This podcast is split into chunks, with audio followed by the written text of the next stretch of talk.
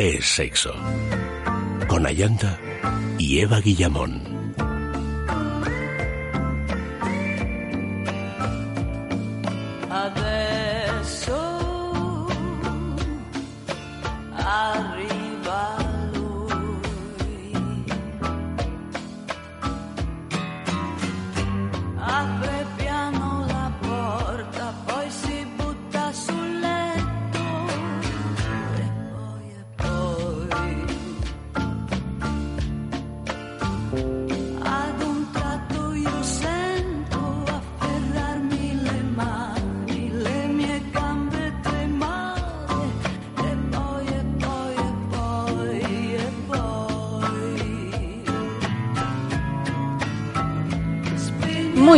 Noches, queridos amigos. Bienvenidos a Es Sexo.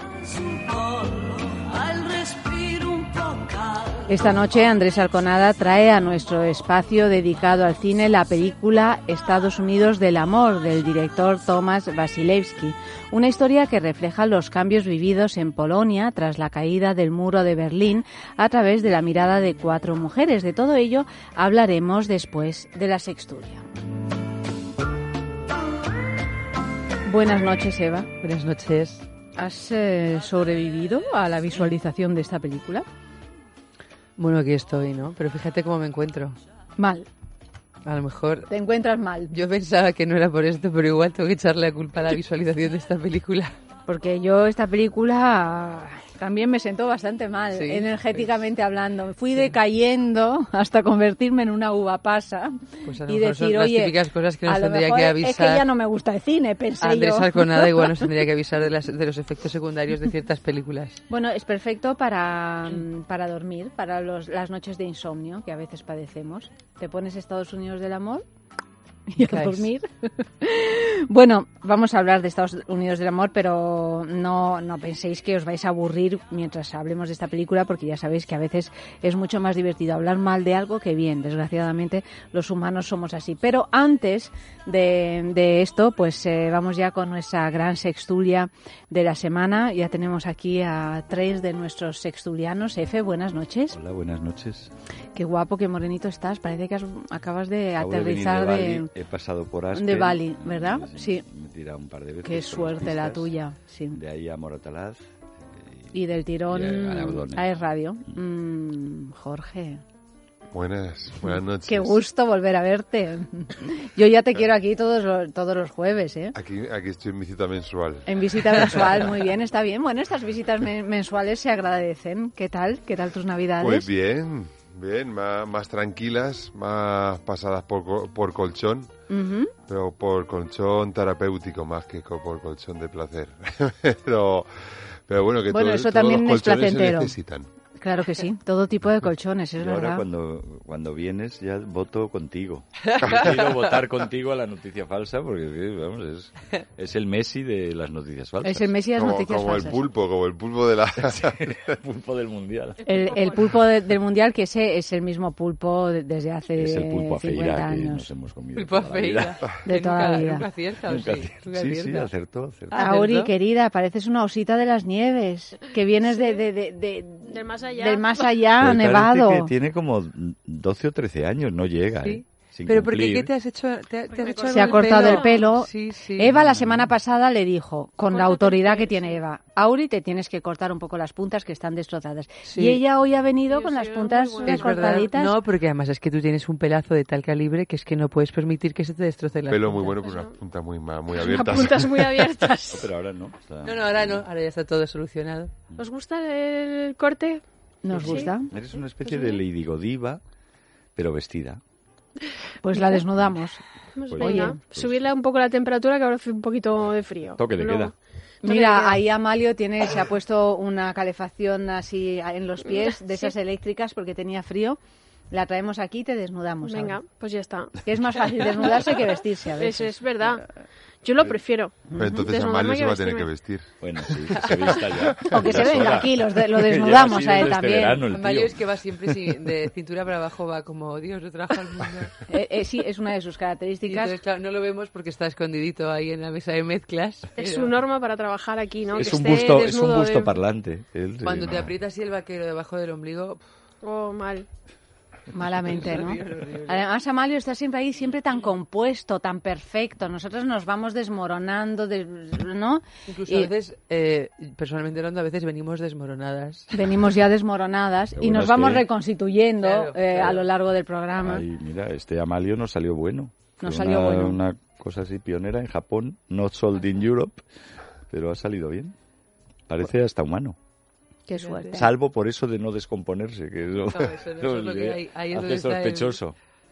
Eso y ser del Barça, que son cosas. Es son sospechoso ser del Barça. sospechoso. Bueno, aquí tienes a varios del Barça, perdona. Yo antes era del Pero Barça, pero ella no milito, ¿eh? Ninguno Ah, como ¿ya no eres del Barça? Sí, sí, soy Eva, tú algunos me soy estás Barça, empezando a pero- preocupar porque lo estás cambiando todo y... Sí, bueno, es que yo creo que están haciendo una vida nueva. ¿Estás embarazada? Pues me encantaría anunciarlo, pero desgraciadamente no. No, pero es que el fútbol ya me ha atorado. Dios mío, que debo de llevar en la cabeza, ¿eh? Pues percebes o algo así. Quedado. Es que Recuerdo cuando se me el mete día- algo en la cabeza, por mucho que me cepille, a veces no. El día de mi cumpleaños, que también fue de mi boda- de tu boda, así, es verdad. ganó el Atleti la Liga en el Nou Verdad. Camp. Pues Qué yo día creo que esa más, fue más de redondo, las o últimas más cuadrado. que yo, sé- que yo seguía el partido, porque luego ya cuando empezó el fútbol a su dosis diaria y tal, dije, no, me aburrí ya. Es de que tanto. tampoco. Es que tienes que ser muy militante, ¿eh? porque eso conlleva mucha desgaste. Además, eso porque ahora fue son todos los como- días. todos los días, entonces no, claro, tienes que estar todo el tiempo Bueno, entonces era todos los días colores. también. Bueno, y Sí, tienes que pero- tener mucho tiempo para dedicarle a Pues ello. será que es tengo menos una tiempo dedicación. Claro, por eso. Sí, sí, sí. sí, Sí, sí. lo abandoné, abandoné esa afición. Yo que fui socia del Barça y todo, ¿eh? Fíjate. No, si con tal de ser de todo.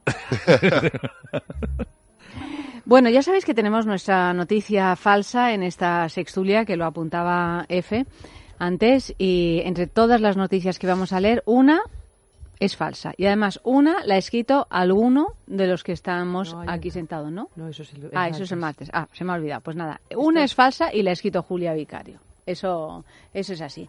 Así es que podéis participar en nuestras redes, arroba es sexo radio y en el Facebook en es sexo y ir votando y nosotros vamos dirimiendo cuál es la verdadera y cuál es la falsa. Yo quiero sabes. votar después de F. ya, ¿no? ¿Tú Yo- cómo lo porque así ya, ya? ya, bo- ya borro una. ¿Tú ya cómo lo estás viendo? Antes de la primera, la segunda. Bueno, te haré votar después de F, por supuesto. Haremos votar a F el primero hoy, Yo ¿no? llevo- llevo una y... Y, y bueno, pero ya sabes que las rachas cambian, ¿eh? Las rachas Ya lo de Isabel Tocino no hubo No manera de remontarlo, ¿eh? Bueno, vamos con la primera noticia de la noche. El titular dice así, mujeres francesas temen por la libertad sexual tras la campaña del mito. Un centenar de mujeres del mundo del arte, la ciencia, el periodismo y el cine en Francia, entre ellas Catherine Deneuve, han firmado un texto en el que alertan del riesgo de volver al puritanismo y a la moral victoriana debido al escándalo de la cultura de abusos contra las mujeres que se ha destapado en Hollywood. Afirman que un flirteo tenaz o torpe no es un delito y una galantería tampoco es una agresión machista. Defienden la libertad de importunar a alguien al considerarlo algo imprescindible para la libertad sexual. Para ellas, la iniciativa Me Too puede acabar creando un clima propio de una sociedad totalitaria que ponga en peligro la libertad sexual. Ante tales declaraciones, la feminista Caroline de Haas, en nombre de varias activistas francesas, ha denunciado que esto significa despreciar de facto a millones de mujeres que sufren o han sufrido este tipo de violencia y aclaran que no se trata de una diferencia de gradación entre el ligue y el acoso, sino una diferencia de naturaleza. La violencia no es una seducción aumentada, dicen. La responsable del gobierno francés para la igualdad entre el hombre y la mujer, Marlène Schiappa, también se ha pronunciado al respecto. Dice, ya nos cuesta demasiado hacer comprender a las chicas jóvenes que cuando un hombre frota su sexo en el metro contra ellas, se trata de una agresión. Creo que es peligroso mantener ese discurso.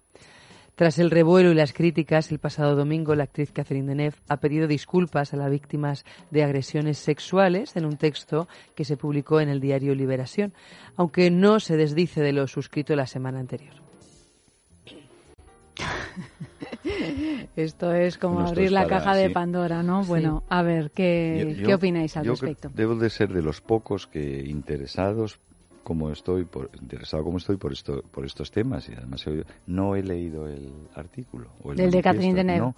entonces y me fastidia porque bueno esta Bueno, noticia, pero esta- esta, esta noticia es cierta sea, No te hace falta, no te hace falta leerlo porque Y es he lo oído que, de es lo que todo está diciendo aquí. Sí, sí, Ese- sí. Este Pero, es el pero resumen bueno, exacto. Sí, el ¿no? resumen tal Sí. vez, pero el, Mm. pero hay que también ver cómo se dice y, y Claro, en este caso hay muchos matices que pueden Es ser interpretados de una manera u otra. Los matices está tal vez. eh, O sea, la esencia la comprendo. Hay eh, una conciencia por fin crecida y presente de que los abusos sexuales son intolerables, sobre todo eh, evidentemente a las mujeres, que son las que, las que siempre son violentadas. Y por otro lado, claro, la potencia con lo que va irrumpiendo por motivos lógicos toda esta rebelión y esta toma de conciencia puede resultar, como, como ocurre en estos casos, pues que tenga efectos colaterales indeseables. Y que cree también un estado de cosas que, que confunda abusos con comportamientos, digamos, galantes. Pero claro, a mí en cualquier caso, y ahora os cedo la palabra, no me parece que eh, bajo ningún prisma frotarse con una chica en un metro, por, por decirlo, sea un comportamiento galante. O sea, me parece un comportamiento despreciable, eh, perverso en el peor sentido de la palabra y, desde luego muy condenable. Por eso es, eh, a eso me refiero a la confusión, que al final no se puede poner el que digas un piropo, a lo mejor indeseado, pero a un piropo o algo, o, a- o- o- hagas un acercamiento a una mujer con la esperanza de, de ligártela o de gustarle o de yo que sé qué con agresiones sexuales, porque si no, yo creo que hay un punto de elegancia, de sensatez, de saber estar en la comunicación entre hombre y mujer que es hermoso, pero que, claro, ¿dónde está la frontera de la agresión? Es, muy- difícil. Bueno, en la mayoría de los casos está clarísima, pero en esa tierra de nadie es quizá donde está el, el asunto, ¿no? A mí me parece que, que, es, eh, que es una pena que se ha puesto muy de moda este tema, ya hasta en la moda, que, que las mujeres eh, vayan de un de- determinado color para eh, apoyar la causa. Me, da mucha pena, en el fondo me, me alegra que, que se haga este apoyo a, que las mujeres hablen y, que no se sientan coartadas pero me parece que, que hay una campaña detrás de, de- que no me gusta, no me gusta, porque al final lo que están lo que están haciendo ver es, es, es una mujer débil y la mujer no tiene por qué ser débil. Entonces eh, creo que se está nos estamos echando balones a nuestro propio tejado, dejándonos como desvalidas y que al final siempre el hombre tiene que estar eh, ayudándonos y que mm, o los demás hombres nos tienen que proteger. No, no. ¿Te refieres hay en que la educar. campaña del Me Too?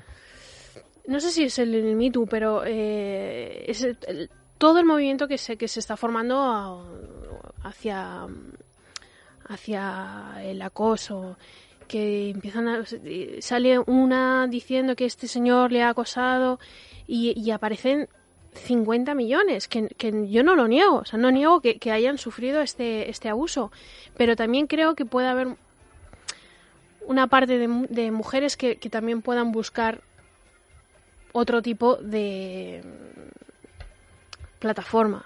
No, no, s- n- no sé. Es algo que me- es un tema que me... Que, Bueno, se está que navegando en una ambigüedad muchas veces que es, es difícil dirimir dónde, cómo moverse. Yo creo que de ahí también todas estas polémicas, ¿no? Y, yo, yo la- el, el artículo que, es- que ha salido, las palabras que han dicho Catherine eh, Deneuve y, Catherine Millet a mí me han parecido bueno, absolutamente eh, entendibles y lógicas, o sea que y de hecho estaba sorprendida de que de que no salieran eh, mujeres en este eh, en esta polémica so- mm, sosteniendo lo que luego ha sostenido Catherine Deneuve. De hecho, cuando cuando ha salido he dicho, ah, mira, pues ya están aquí. O sea, me parecía lo lógico dentro de todo lo que está sucediendo. Y en realidad no me parecen conceptos contrapuestos, en absoluto. o sea, me parece que, que, que, que lo, lo que tiene que ser es que, es, es que vayan o vayamos todas juntas con los dos conceptos. Por eso ¿no? O ella sea luego que- ha pedido disculpas, pero de un modo como que, o sea, no quiero ofender a quienes han sido Claro, verdaderamente lo ha subrayado, pero era evidente. Ah, en bien, sus- es que claro, era, que no he leído, era eh, evidente era que evidente. Catherine Deneuve no estaba No, quitando no, por peso, obviamente, Claro. a las mujeres que han sufrido un acoso sexual. Pero que haya este, digamos, que simplemente que se manifiesten mujeres, algunas de ellas tan notables, francesas, como suele ocurrir en este siempre. en Francia, Francia tiene estas cosas, contra la tendencia políticamente correcta. Y no lo digo en el sentido vacuo de la palabra, de que, bueno, es, es lo que toca. No, no. Y, y lógica a proteger a las víctimas, pues ya es ya es en sí- y se organice un debate sobre este si- sin que todo el mundo evidentemente no no se ponga la chapita del Me Too, aunque sea por solidaridad y no haya una porque claro no vas a decir yo es que soy un abusador y no estoy de acuerdo o sea eso no no tiene que partir de mujeres valientes que intentan centrar un poco el debate. De todas formas, eh, claro, es que siempre va a ser un, un asunto delicado, pero hablarlo sin... asunto delicado de por sí, o sea, pero nunca es lo que quería... Perdona, eh, Eva, te- pero nunca ha habido menos abusos a las mujeres que ahora, sin embargo.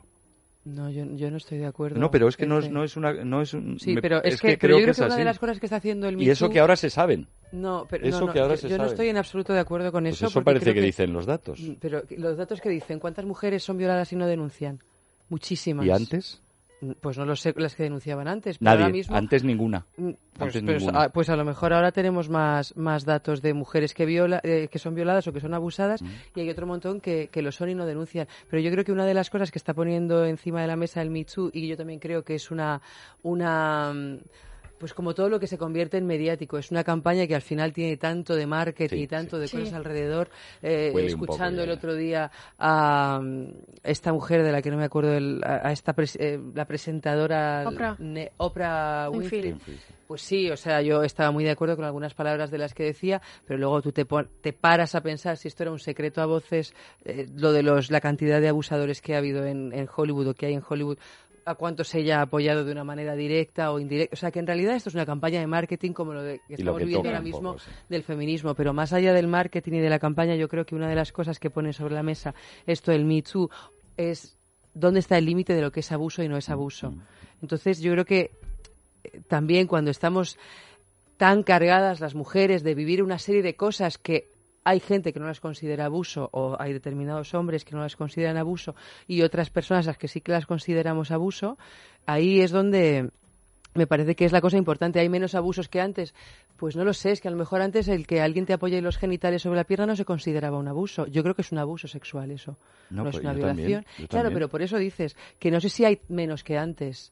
Es que, de Yo, verdad, Eva, parece ser que, la parece ser que la gente que está estudiando estas cosas, de, de la violencia en general y de la violencia sexual Bueno, en en cualquier caso da igual, porque No, también no, hay menos claro, hambre que antes bueno, y sigue sí, habiendo hambre. sí, o sí, sea, y estamos y, en y el cada camino. vez y el hecho está, pero yo creo que estamos en el buen camino. Eh, Yo creo que estamos en el caso. camino de toma de conciencia y que las es, mujeres también, yo por eso creo que también todas, eh, o, o muchas, no todas por supuesto, nos hemos puesto eh, eh, mm, muy rabiosas con, es que yo ya, si ya, yo ya descubro que esto es un abuso porque entiendo que a mí no me sentaba bien, pero es que a ella tampoco, pero es que a ella tampoco, pero es que a ella tampoco, Mm. y entendemos que esto es un abuso, pues entonces yo ya no lo tolero más. Entonces a lo mejor eso que antes no se consideraba abuso, ahora sí lo consideramos abuso. Entonces no sé. Mm, Pero habrá que ver qué se considera abuso. Porque Bueno, si este todo se eh, no se considera abuso, que te dijeran, eh, hola guapa, y ahora es abuso, es micromachismo, está fuera de lugar. Esto es un proceso de la toma de conciencia. Es que claro. yo creo que la toma de conciencia conlleva eso. Eh, Cuando siempre, estás siempre, enfermo sí, sí, y tienes una gripe, te cogen del brazo y te duele. Mm, Si tú no tienes ninguna gripe, te cogen del brazo y no te pasa nada. Te cogen del culo y a lo mejor ya te molesta. Sí, ¿no? O Pero estamos en ese momento. O, o- o peleas contra enemigos que en- contra los que no tienes nada personal, pero se trata de morir o matar, como en el frente. O sea, aquí lo que ocurre es que hay una manifiesta hostilidad que recogen muchos hombres que jamás han cometido ni van a cometer abusos, como ocurrió con momentos del feminismo.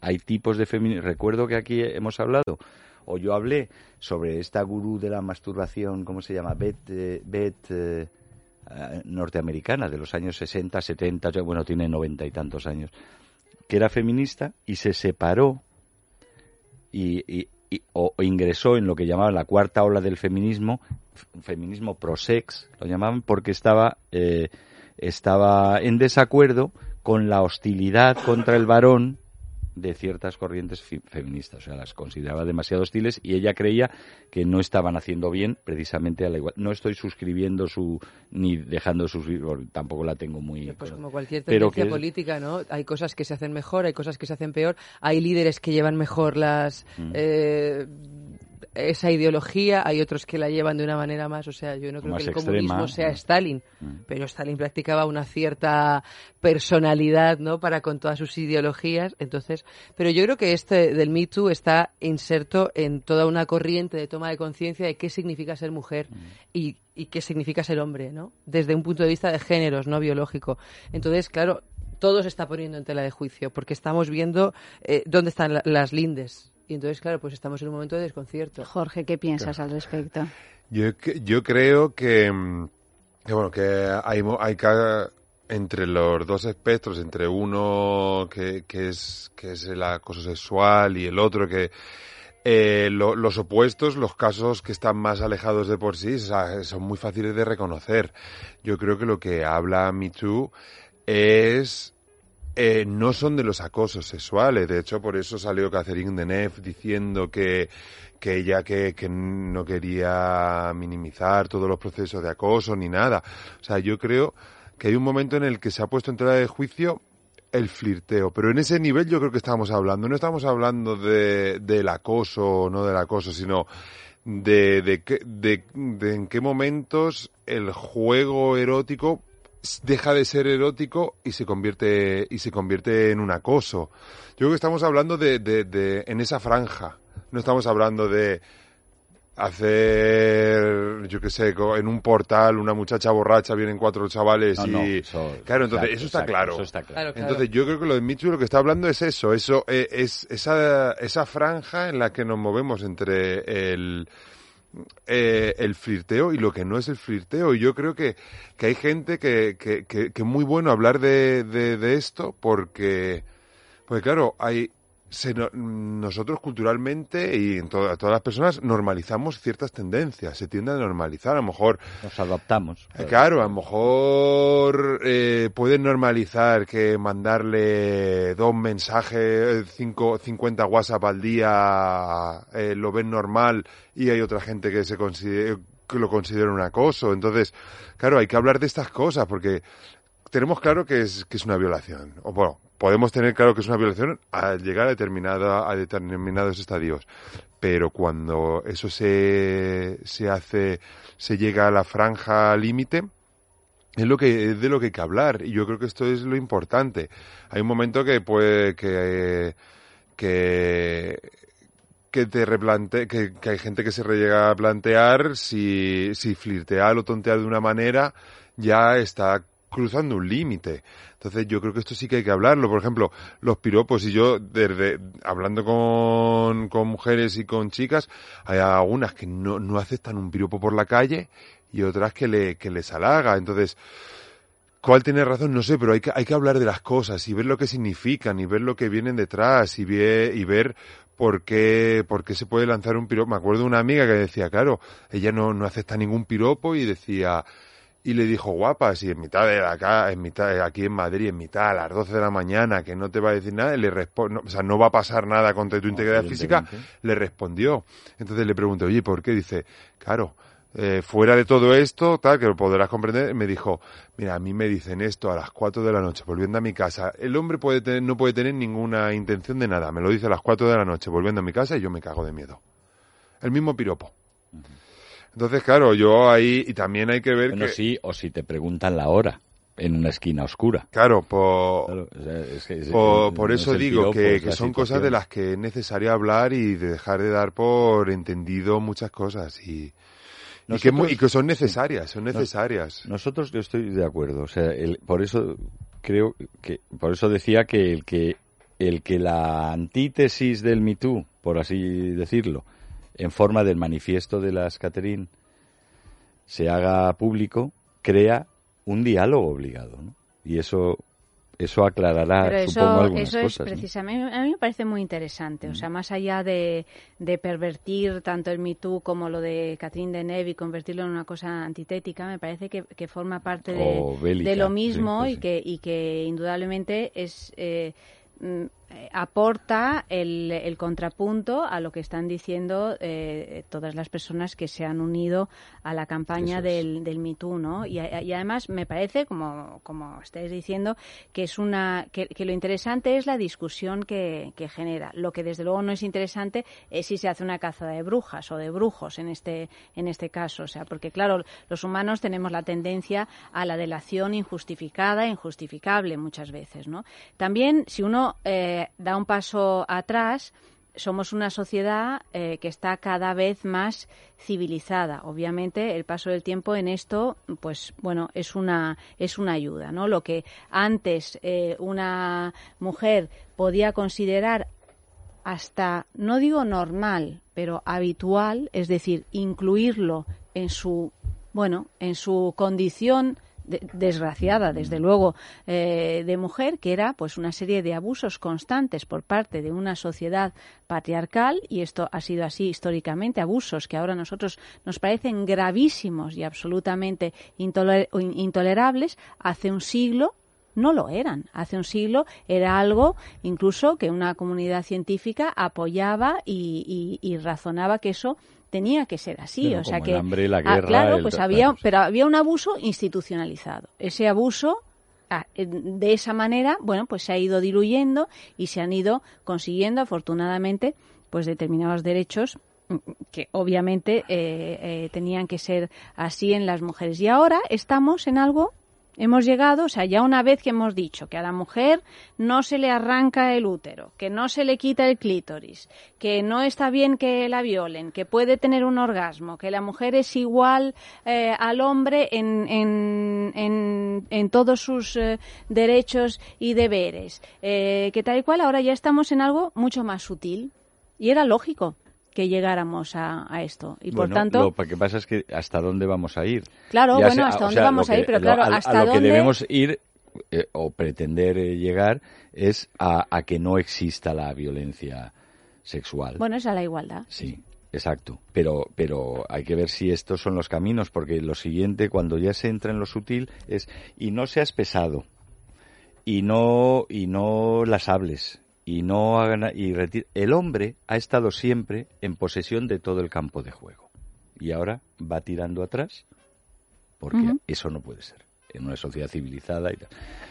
Y según va reculando, se va encontrando cada vez más contra la pared y supongo que habrá un momento en que se reequilibre, porque si no ya una cosa es la igualdad y otra la neutralización de toda diferencia. Y la incomunicación entre los géneros. O sea, los géneros dejan de existir para todo, no para no, no como obstáculo para el mundo laboral ni para el respeto, sino para todo. O sea, yo es que no me dirijo. Imaginaos, por ejemplo, el tío que le, que, le manda 50, 50 mensajes a una mujer de WhatsApp. O sea, bueno, primero, evidentemente es un pesado, pero a lo mejor ha recibido 12. Y entonces simplemente es un pesado. No es que no le haya contestado ni una vez y siga insistiendo y siga insistiendo y siga insistiendo y ya se ya empiece a crear se cree una situación de violencia. U otro caso ambiguo que habría que analizar. Estás en una fiesta todo fluye todo va bien entre un- con una mujer con la que mantienes cierto coqueteo y llegado un momento porque te has tomado la tercera copa o, o no o porque crees que intentas besarla y en ese momento, o ella a ti, pero vamos, digamos, si, ella a ti y tú lo rechazas no pasa nada. Si tú intentas besarla pueden pasar tres cosas. Que, que quiera corresponder a ese beso, que te rechace y ahí se quede como un malentendido, o que te rechace y te denuncie por acoso. Yo creo que es algo verosímil. Esto es, estamos en esto ahora mismo, o estamos llegando a esto, a que nadie intente besar a nadie, a no ser que se firme antes un consentimiento. Yo creo que hay una cosa fundamental y es, y no me parece que sea una cosa así tan, tan radical en absoluto. No creo ni siquiera que hayamos llegado a la mitad que el hombre tenga que recular porque está contra la pared. Y yo creo que es, hay fundamentalmente una seña de, de, de, que es donde saltan las alarmas y es cuando la mujer tiene miedo. Digo la mujer porque los hombres no, suelen tener miedo. Yo, sí, tenemos miedos. Pero normalmente, ¿eh? o sea, me refiero para que te agredan sexualmente. Yo llego a casa y, y no, no solo yo, ¿eh? Yo conozco a muchísimas chicas que llegan a casa y como se encuentran a alguien que le pregunte la hora, se asustan si yo te pregunto la hora por la noche, ¿tú te asustas? ¿Soy si soy una mujer? No, no. Pero, si, pero si, me, si me lo pregunta otro hombre, a lo mejor sí, me pilla un poco. Yo creo que, y creo que es una cosa que es o sea, que yo no creo que eso sea una, eso no es una cuestión de género. Es o sea, una cuestión de, género. el miedo por la noche, F, es una cuestión de género. Por supuesto que es una cuestión de género. Absolutamente. la, mujer pero es que a lo mejor vive con miedo en relación no, no, que es que me estaba rectificándose que no es una, no es violencia sexual, o sea, es una cuestión de, porque, pues que la, o sea, no es lo mismo que que te lo di, eh, o sea, bueno, que la mujer está más expuesta porque tradicionalmente, o sea, se defiende a lo mejor mejor. no, no todas son mujeres policías o maestras de ninguna, de hecho. Algunas habrá, pero vamos que, en efecto, quiero decir que eso es de género, pero no es una violencia necesariamente sexual.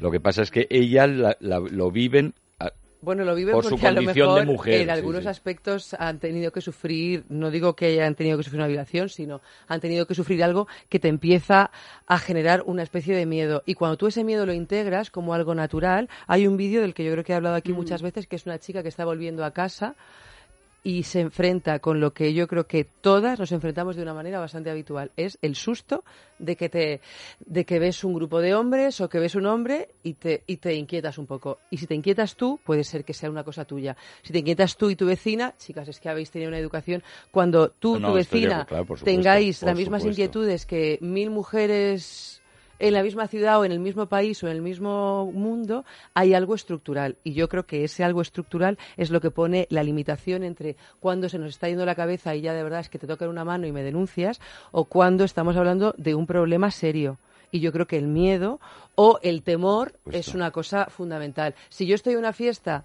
y se me ocurre tener un flirteo con alguien eh, de él hacia mí, de mí hacia él, hacia él, creo que todas las mujeres, o no sé si todas, porque es verdad que el todos es una cosa prácticamente inviable de sostener, pero muchísimas no tenemos en mente que queremos denunciar a nadie. Pero si tú empiezas a sentirte atemorizada por algo, cosa que yo creo que todas las mujeres o casi todas nos hemos sentido así en alguna circunstancia, ¿Pero por qué? Si, si este no te daba miedo y este sí. Pues mira, no lo sé, pero resulta que es así. También hay mujeres más miedosas que otras. y que están muy sugestionadas, sí. pero están sugestionadas, sí. Pero la cosa es que me too, you, ¿eh? too, what? O sea, tú, tú también el qué. O sea, ¿cuál es tu, cuál es la agresión que has sufrido? Porque hay, gente, hay gente que está, que ha sufrido mucho y lo que más me llevan los demonios es que por mucho Me Too, el agresor se ha ido de rositas y se va a seguir yendo de rositas. Porque Me Too, yo en general me sumo, pero sigo 5, 10, 40 años después sin señalar al hijo puta que me violó, ¿sabes? Porque es especialmente miedosa o porque ya no quiere revolver y eso es tremendo. Entonces, pero hay también a quien se suma al Me Too porque y, y no creo que sean dos o tres, porque le intentaron dar un beso y ya, rebobina y dice, también esto. No podemos hablar está, de que eso sea una Está pasando esto. Se están viendo que se está acusando a gente, no solo mujeres a hombres, sino incluso homosexuales, que ya... Sabes que a rebufo de estas cosas se produce... Y yo lo que digo es que si este tipo de campaña, sin ningún contrapeso que la modere, es el medio verdaderamente efectivo, todo, digamos, suma para tomar conciencia, una conciencia muy necesaria. Yo no solo no niego lo que estás diciendo, es que solo puedo asentir. claro que sí, y el miedo y, la, y la situación de debilidad estructural y todo esto. Pero todo acaba un poco podrido por el marketing y por, y por la estela que crea de daño colateral. O sea que a mí me parece muy bien que se tome conciencia creciente y también me parece muy bien, aunque no me atrevo a afirmarlo categóricamente porque no he leído los detalles, esta, este manifiesto que lo que supongo que trata es de moderar o de, o, de- centrar un poco el asunto. Yo creo que en última instancia no, no mm, al fin y al cabo se trata de, de una educación eh, sexual, es decir, sexual o de género, como lo quieras llamar, ¿no? O sea, que pones en, encima de la mesa esta cuestión y al final estamos discutiendo, ¿no? Y estamos conversando sobre esto hombres y mujeres y una sociedad entera, ¿no? Yo tampoco quiero demonizarlo, o sea, no creo que se llegue a los extremos. Oye, a lo mejor sí, estamos viendo series donde eh, eh, medio en, en las que en un futuro próximo se llega ya a unos niveles de puritanismo, o sea, se, se da la vuelta la, la cosa, por ejemplo, ¿no? Pero bueno, yo quiero pensar que simplemente lo que va a ayudar es a, a visualizar que a veces la relación entre un hombre y una mujer es la relación entre un león y un gato, eh, eh, físicamente en esa violencia estructural que, que tú decías, que muchas veces las mujeres nos sentimos gato con uñitas, pero bueno, eh, nada No, comparado con supuesto, el con el león y que entonces pues hay que aprender tanto los hombres y las mujeres a relacionarnos de un modo mm, en- en- de manera que esta que esta posible violencia no se haga no se haga patente, ser conscientes de esa diferencia. A mí lo que verdaderamente me, pa- me parece eh, terrorífico es que seis de cada diez chavales de menos de 17 años opinen que es normal controlar los móviles de sus novias. Bueno, pues eso. Y esto está ocurriendo ahora, seis o siete. Era algo eh, Sí. terrorífico. esto. Por otra parte, como hombre, te digo, yo he estado toda la vida entre mujeres. Tengo madres, abuelas, hermanas, amigas. o sea, esto, me, he criado en un gineceo y sigo prácticamente. Ahora ya son hijas. eh, bueno, creo que toda la vida también eso me ha ayudado, ¿no? a vivir eh, eh, con ellas, respetarlas y ser partícipes de sus temores y de sus debilidades. No tengo conciencia, después de explorarla mucho, de haber faltado al respeto a una mujer y siempre he sido extremadamente cuidadoso, hasta ya la, la paranoia en cómo me he dirigido a las mujeres. Vamos, que se me ha recriminado ya, tampoco tienes que ser tan cuidadoso. ¿no? Bueno, pero lo que pasa es... En- Mm. sin embargo, o sea, siendo yo el que soy, no un viva la Virgen que he ido de, de macho ibérico por ahí eh, y ahora me siento como aludido, si- siendo así, ahora me siento un poquito in- inseguro hasta empleando la más extrema de las cortesías. Es un rebote, no digo. Y entonces eh, entiendo que hay muchos hombres que también se pueden sentir es un daño colateral seguramente asumible por la necesidad del caso. O sea, no pasa nada. Tampoco pasa. no. Seguramente nadie me va a denunciar, aunque no sea tan, tan. tan. Pero quiero decir que, que los hombres eh, nos sentimos quizá que estamos pagando los platos rotos de, de- de- de- de- de siglos y siglos de, de abuso masculino. Bueno, y las mujeres, pues. Eh, mm, Si sirve imagino para algo, que pues lo pagamos a gusto, Imagino ¿no? que en esta nada. misma mesa, o sea, solo por el hecho de ser mujer, las mujeres podrían contar una, dos, tres anécdotas, a veces problemas, a veces realmente mm, cosas muy graves, pero incluso en la anécdota de situaciones en las que, pues, un, un varón se ha sobrepasado, aunque sea en el metro con, con lo ah, que. seguro, seguro. Yo puedo contarte aquí varias anécdotas de mujeres que se han sobrepasado conmigo. Yo creo que no tiene comparación. No, Sí, no, no, número, no el tienen número. comparación. Entonces nunca compararemos nada. Todos, es- todos, todos son peras y manzanas. Por lo menos eh, estamos en el mundo de los felinos. O sea, tampoco yo creo que hay que ser tan categórico. Es verdad, no me pueden violar con una sola mano. A lo mejor si son cuatro y me acaban empalándome con una. o sea, pero no, no me refiero. Pero es que tampoco, no, nunca nada tiene comparación. Yo, Vamos es a ver, verdad a- que- vamos a ver la próxima generación de déspotas femeninas que además tienen que ser déspotas para hacerse respetar. Esto pasa mucho entre las modernas jefas. Como les cuesta mucho llegar así, no hablo de ti, precisamente. Pero es que, wow, no hay quien las tosa. O sea, todos son. Thatcher era un gatito, Thatcher, comparado con lo que está llegando ahora muy despacio. A ver si llegan ya rápido y la cosa se normaliza. A, a ejercer verdaderos puestos de poder y, uf, o sea, como tienen que poner un plus para defenderse, Pues lo- es el plus de los tíos, es el plus masculino. Claro, Es que- claro. claro, es que pero es- pero más, más, más.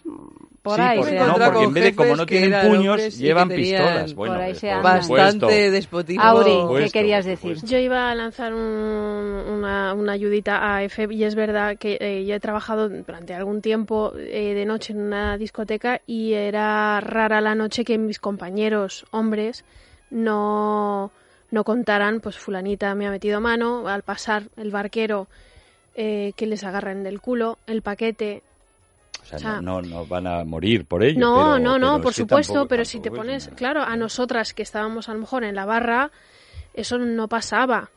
O sea, nadie se le ocurría tocarte una teta. No, porque te ponen en la barra para que no pases en medio de la gente y evitar eso, claro. Sí, sí, Yo ponen no he a tenido los, a miedo los hombres. físico, claro, pero, yo no he tenido miedo físico. podías, pero podías salir, o sea, de- salías. Había momentos en los que sales, atraviesas la sala y, y no, mm, no, no notas ese, ese miedo. Si es verdad que no lo notas porque estás en un sitio seguro, que tienes personal de seguridad, que sabes que en el momento que levantas la mano te quitan a, a los pesados de encima, que Sí. también pasa. Pero eh, sí es verdad que era, era mucho más frecuente el- el- los, los encontronazos de mujeres hacia hombres de, de- de meterles mano que, que a las mujeres. Y, el, y en el caso, perdona que... Mm. a lo Igual- me igual refiero, que las despedidas miedo de físico solteros- no, he- no me ha pasado nada que decía, a ver si os creéis que es que me han ido a correr. Pero, pero las... Yo incluso alguna vez es posible que haya salido en esta mesa. Las veces que me he visto en, eh, en, el, el punto de tener que rechazar, digamos, una aproximación ya sexual de una mujer después de haber estado eh, estupendamente y a lo mejor pues hemos lanzado señales y tal, pero no he tenido mie- miedo físico, pero me he expuesto y a veces he sido víctima.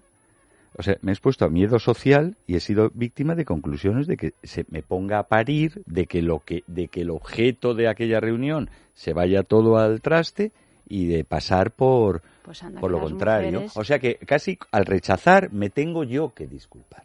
Pero ¿sabes, pero la- las ¿sabes cuál es la mujeres diferencia, también, Efe? Efe. Que para ti eso es algo extraordinario. Para mí y para ca- Mm. casi cualquier mujer es algo habitual. Porque cuando ¿Quién ha yo era que es algo adolescente, extraordinario? O sea, a ti Bueno. te llama la atención. A mí ni siquiera me llama la No, atención no, eso. a mí no digo que me cuando- llame la atención. Bueno, lo estás Lo que- señalando como algo. Lo estoy porque a mí me ha señalando como mi propia Pues experiencia que no ha sido tan extraordinaria y también me, me, ha, me ha llevado a decir, bueno, pues aquí, o sea, ya no voy a dar ni una señal porque esto va, va- tengo miedo a que tenga consecuencias. Pues eso que tú, que tú lo estás señalando la- es una cosa continua. Sí, sí, Y es tremendo. Continua. lo, lo digo. Entonces, tan continua que ya no te parece ni siquiera reseñable, ¿no? Porque a mí me pasó, yo no, no te voy a decir la cantidad de veces que yo me he visto en esa, en Mm. esa tesitura. Pero Estoy la seguro, cantidad de veces al año, ¿eh? No la cantidad de veces a lo largo de mi vida. cierto, a mí no me pasa tan- tan- tanto ¿no? como a una Pero es mujer. eh, pero no, ni siquiera, no, como- no. o sea, estando en un bar, Mm. estando en un bar, miras a alguien, ¡bum! Muchas veces ya la tienes montada. Sí, sí, sí, sí, sí. Yo creo ya para acabar que diría que es muy importante que se abra, que se, que se abran las oportunidades y los círculos y los lugares y todo para hablar de estas cosas que siempre se pasaban a un lugar personal e íntimo.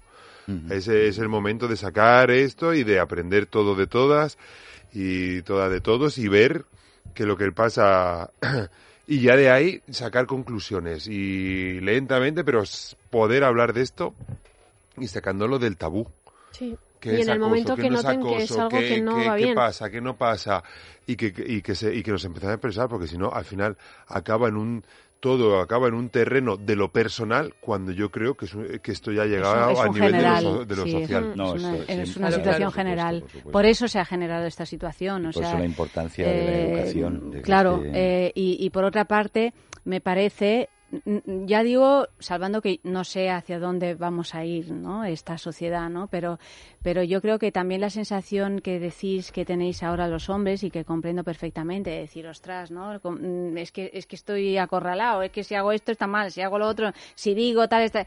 O sea, todo eso me parece que simplemente hace que la población eh, masculina se plantee y, y visualice determinados comportamientos que hasta ahora no ha visto y que las mujeres a su vez vean cuáles son las cosas que les, eh, que les, les pueden dañar y no las asuman como normales. Todo esto, o como habituales, ¿no? Todo esto, pues, hombre, dentro de, de- sentido común. ¿Qué, Eh, sen- qué sentido tiene en, en un contexto de protegerse de esto de una vez eh, a, a través de la educación, de las campañas, de la toma de conciencia, por favor no me interpretéis mal, porque no estoy diciendo van como van y pasa lo que pasa.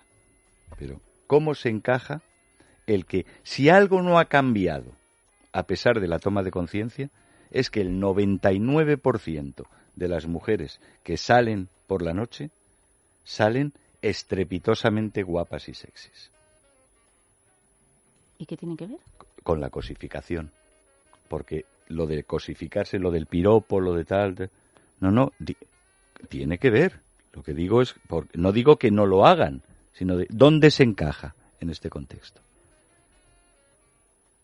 Porque eso ya en sí es una gran señal. Y no me digas que se me pongo así de guapa porque para gustarme a mí misma. Por darme ese gusto. Ya, sí, bueno, sí lo entiendo, pero me parecería Bueno, un pero poco uno se puede poner guapo para, para gustar al otro, por supuesto. Sí. O Sin para que eso- gustar Sin que y, eso la- y las y las que no van con pareja ni o sea que salen tam- porque también se sale o a pasarlo bien entre amigas o a ver qué pasa o a tal. ligar, puedes salir a a ligar. entonces todo el mundo se pone increíblemente guapas y vamos digámoslo sexys además normalmente sexys o sea estás emitiendo una señal entonces tal vez lo siguiente a lo mejor a lo mejor a lo que tendemos con todo eso es atenuar un poco ese tipo de señales físicas como signo, estoy haciendo ahora una, una especie de, de- de prospectivismo absurdo, pero como signo de que, bueno, eh, yo no soy cosa y no es que digo que me pongo el mono de Ferrari, pero, pero que, porque es que si no, eso es algo que todavía está sin modificar. No ha pasado nada. En eso desde los locos años 20 hasta ahora. Incluso ha empeorado. Porque ahora verdaderamente da vértigo a veces salir a la calle. claro, pero hay O sea, una- hay una extrema autocosificación en ese sentido y emisión de señales puramente sexuales en la noche, mucho más que entre los hombres, que van casi todos hechos unos zánganos, Pero los futbolistas. menos los futbolistas.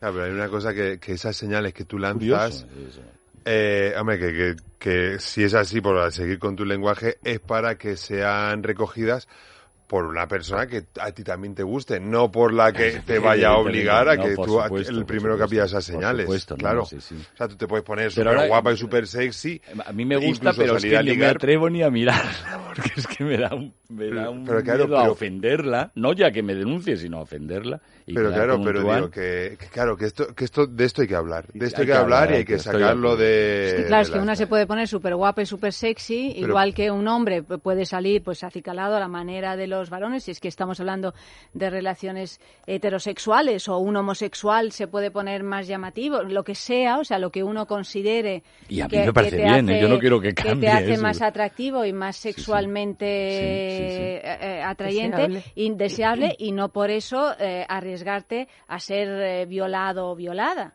Quiero decir que si, si fuéramos una sociedad civilizada, oye, pues uno podría salir por la calle desnudo por, por irnos a un extremo o, en, en- o yo qué sé, en situaciones en las que el nudismo es algo habitual, ¿no? En esos lugares que hay Yo en no el mundo. el No, no, no, al ya lo sé, no, ya lo sé. eh, Pero si tú, si tú eres una persona civilizada, pues no por ello vas a pensar que ese, ese objeto que es placentero de ver, ese objeto, esa persona, ese tal y cual, tú lo puedes utilizar a tu libre no, no, albedrío, no, ¿no? pues obviamente No, no, de eso yo- se por de eso se trata. no. Luego creo que meternos am, ahora a discutir. Pero si bueno, tengo es- miedo, voy con espada.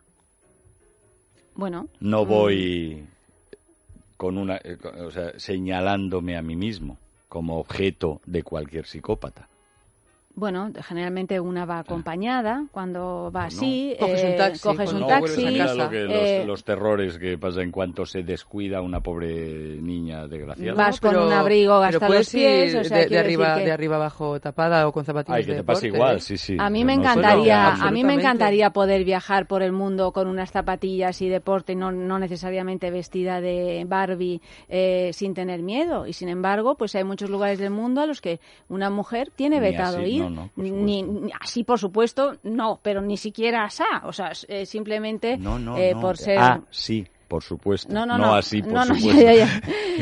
O sea que, que es extraordinariamente complicado todo. También, claro, el deseo de, de, de gustar o de, o de estar favorecida o favorecido, pues Y tu claro, es propia implícito. libido, por supuesto. y tu porque propia libido, o sea, tú también tienes ganas de que eso ocurra. Lo que pues a mí me apetece salir a ligar y gustar. Lo que no me apetece es salir a ligar y que me violen. No, claro, eso ya no me apetece. Claro, ¿no? y a mí me En apetece fin. que todo el mundo salga a gustarse, a ligar y tal, pero que se reconsideren a través del diálogo que dice Jorge y de, y de poner estas cosas en cuestión, digamos un poco las reglas de la- del cortejo.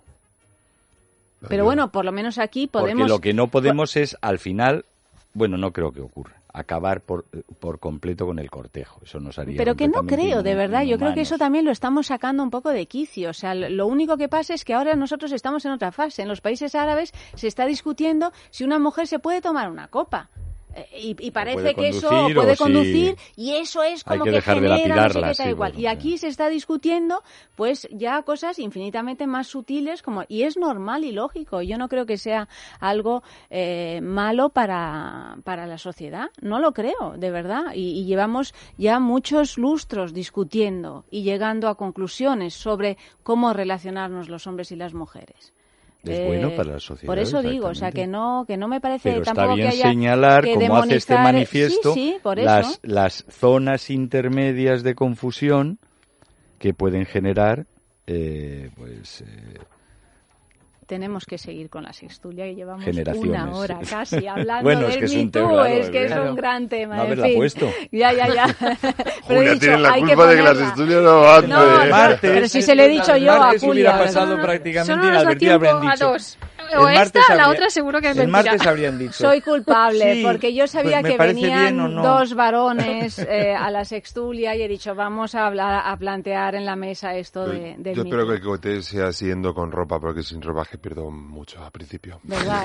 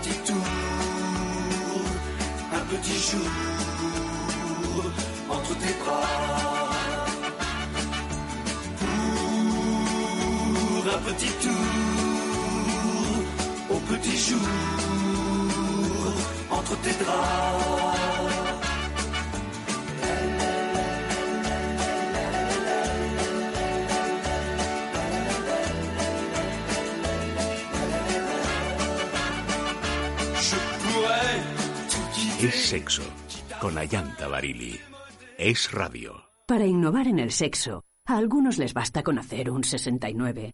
A nosotros nos parece poco, por eso te vamos a hacer un 80. Disfruta como nunca las rebajas con Amantis, tu tienda erótica. Te hacemos hasta un 80 en más de 400 productos, para que ser feliz te cueste muy poco. Amantis, tu tienda erótica. Oxicol está recomendado para todas aquellas personas que necesitan reducir y normalizar los niveles de colesterol. Oxicol, formulado específicamente con activos como la monacolina K, puede ser una alternativa eficaz en aquellas personas intolerantes a tratamientos con hipolipemiantes o pacientes polimedicados que necesiten complementar su tratamiento. Cada día, antes de acostarse, una cápsula de Oxicol. Mantén el colesterol a raya con Oxicol, de Laboratorios Acta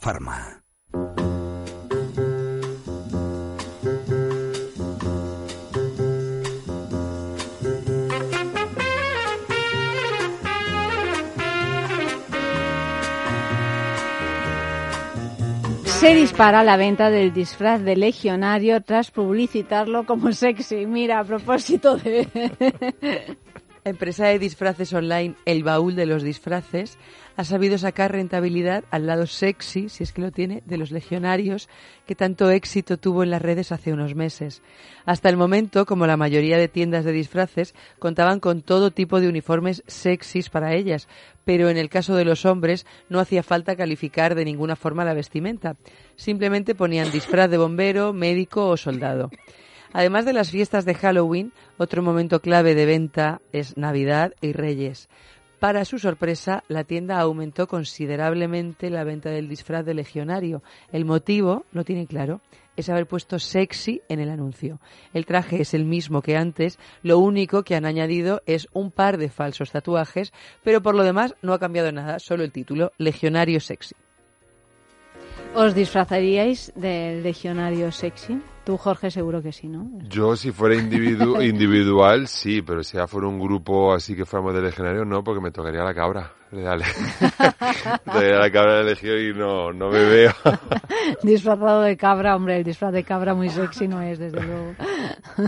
Pero El, el disfraz de legionario es un soldado, ¿no? Sí, ¿Tiene de algún verde. tipo de...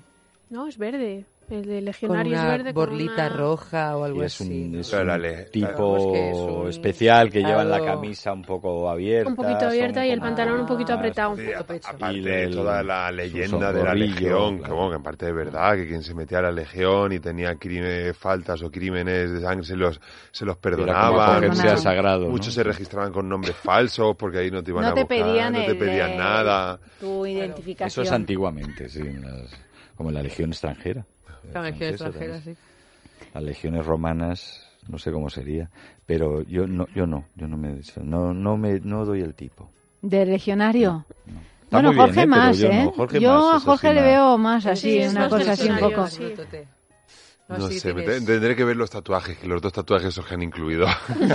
Así van con tatu incluido. ¿no? incluido los tatuajes. Eh, un ancla gigante. Y amor de madre. Y Auri, Auri, ¿tú por qué crees que los, los disfraces, bueno, tanto en hombres como en mujeres, eh, los, dis- los disfraces así castrenses o policiales o, bueno, estos disfraces que son en cualquier caso de personas de poder, ¿no? Mm. Que tienen algún tipo de poder, eh, resultan sexys? Pues el por uniforme. lo mismo, o sea, esto que acabas de decir por la cuestión de poder. Mm, Esa imagen de, de superioridad y mm, fortaleza, supongo que va por ahí los tiros. A mí, de luego, no me seduce nada. ¿A ti no te seduce? No, por ejemplo, yo creo que es por el, ya no solo por el poder, sino también, o sea, porque por ejemplo la... Me quedo con la cabra. Acá, pues entonces sí que me lo pongo, entonces yo sí que me pongo la la cabra. Una cosa es un, o sea, un policía tiene poder, pero un legionario. ¿no? Una O sea, enfermera, una- sí, también Claro, tiene una poder. Pero claro, la enfermera porque No, pero la enfermera es otra cosa, es la cosa de maternal. Pero no. el, el policía, el bombero, pero un Ah, soldado. Me los imagino desfilando, cosa que van más así como que con hay, esa ¿no? marcha tan, tan rápida. Me da miedo. Yo creo que es el uniforme en sí. Yo creo que es el uniforme que de ir Que hay que desbaratarlo. Hay Claro, que desbaratar de- el uniforme. Porque, por ejemplo, la, eh, las enfermeras, las colegialas, eh, bueno, las monjas no sé si se lo veo tan sexy, Bueno, pero las también monjas le- las Sí, mon- Pero sí. Es uno de los Sí, disfraces de los más vendidos, Claro, el de pues- monja. pues Monja eso. sexy, Claro, claro. sí. El de que No, me subo los hábitos y La Claro. tradición de literatura erótica y Bueno, todo eso. Claro, Pero claro, el hay uniforme una- también eh, no es ya poder, es... Yo creo que es una cosa Es- medio sádica también, ¿no? y hay Esa algo cosa de, au- es auto- autoridad más que Sí, poder claro. y también heroísmo. Porque el bombero, incluso el soldado y tal, o sea, lo que Es verdad. son hasta el torero en su momento, o sea, que era ahora ya casi es cómico, ¿no? Pero en su momento eran como disfraces de héroe. Ahora si vas vestido de futbolista, pues no, no, no lo mismo. Pero yo es que lo ves tan mar- todo ya muy marcado. Pues no tanto un policía como un soldado. Y es que ya lo que ves es lo que hay. No A te mí mi crees. mujer me quiere poner más- sotana porque le gusta, bueno, como a ti. Ayanta, que también te O- gusta. o un ¿no? Las sotanas me enloquecen, sotanas, sí. pero siempre me han enloquecido el, sacerdote con espino y- alzacuello y... la sotana larga. De John Y Y más Sí. desde que vimos de Young Pop, y hoy ahí ha caído en vida. ¿eh? Si la conoces, Jorge. Sobre Impresionante. un papa que llega al Vaticano que es Jude Law, que es muy joven, muy rubio y muy guapo, y que va siempre con su... Con sotanas Y va con unas sotanas claro, que se lo ha diseñado Armani Lo y bueno, rompe. eso es Claro. enloquecedor, no, Ah, enloquecedor. que Eva y yo, Eva y yo enloquecedor. Bueno, pero es algo parecido, por ahí se anda. Claro. Pero luego otros, anda. otro, mira, un, un uniforme que suele ser resultón, gusta mucho y que ya me lo, en vez del de legionario yo me pido, Eh. es el de piloto. Hombre, Ah, de piloto. claro, de porque Tanto mejor. piloto militar como piloto civil, ¿no? Que salen ahí como... Pues son 80 héroes, Sí. es verdad, son esta cosa de los Y héroes. se nota quién es el tripulación y quién es el comandante. A mí me gusta el de mecánico, fíjate. Sí, el de mecánico de toda la vida. El de varón Sí, rojo. sí, de los sí, sí, coches sí, sí. y todo. El de mecánico y subido hasta aquí arriba y pues, imaginarte lo que hay debajo En me graso, parece si muchísimo quieres. más. O sea, el mono. El mono. El mono. O de seguridad, estos de Eulen, así que van con el peto amarillo. No, el azul, Agente el de movilidad. ¿no? sutileza, una sutileza, el alivido ahí se te despierta de una manera... que le apagan la luz y le ves. Se les El marca uniforme ese- de alguacilillo. Bueno, perdona, tiene incluso juguetes eróticos eh, la porra. a, Claro. a- a juego, porque hay juguetes eróticos que se ven Que en la brillan, oscuridad, las que tienen estas que brillan y que todo. son fosforito, ¿no? Para las mazmorras oscuras del, del conde de Montecristo. Qué bueno. Lo pasó también. Por Dios. Bueno, música.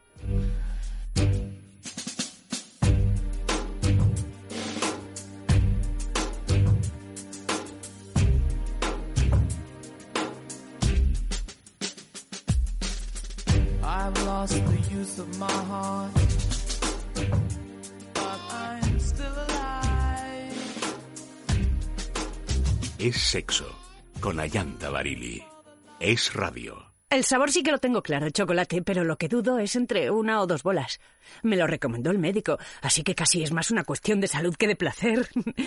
Venga, me voy a llevar estas bolas chinas y el lubricante de choco. Descubre una vida sexual llena de primeras veces en amantis.net y en nuestras tiendas de Madrid y Barcelona.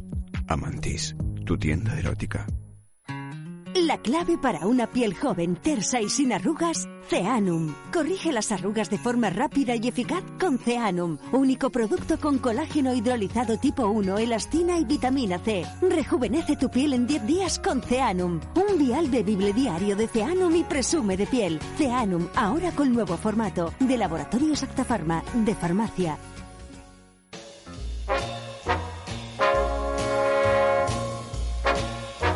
Bueno, última noticia de la noche. Nos hemos liado tanto con el Me Too que en lugar de cinco noticias vamos a leer tres, así que tendremos eh, solo tres noticias entre las que dirimir si es verdad o mentira.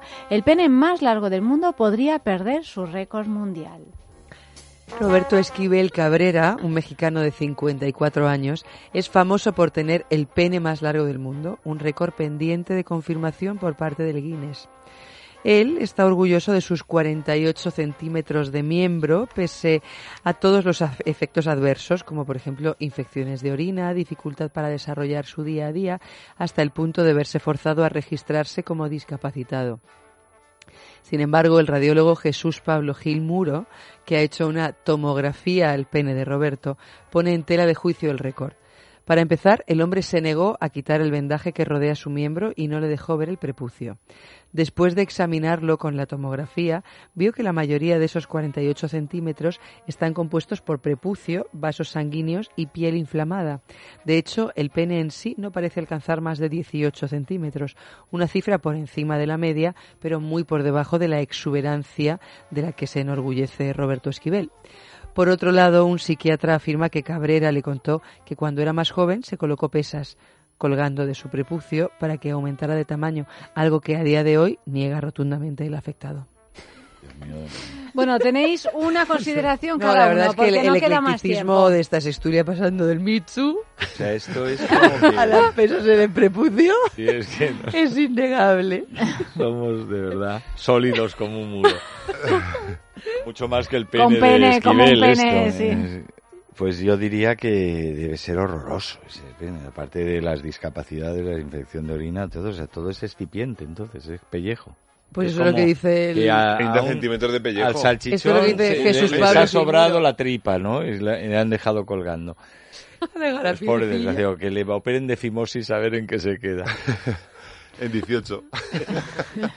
18. Hombre, yo, yo me acuerdo de, de pequeño que vi un programa de televisión que había como una especie de fakir, que no sé si es de- que, que subía en un carrito eh, a varias personas y con un- y que se ponía una cadena y se enganchaba en el prepucio, iba así echando, andando, iba arrastrando como a 7, 8, 10, 12 Caminaba personas. marcha atrás. Caminaba marcha atrás él y iba arrastrando en el carrito con tantas personas. Entonces cuando me ha recordado lo de la... Tal cual. Pues digo, será este hombre, lo vería este hombre de joven y dijo, yo quiero Se ser ese. impresionado Pero- y, quería alcanzar este... Eso, le pasó eso que vio el documental este del que tú hablas, o que se leyó Lu- Mujercitas de Luis May Alcott, que se ponía Amy, una de las mujercitas, se ponía una pincita en la nariz para que se le hiciera más larga.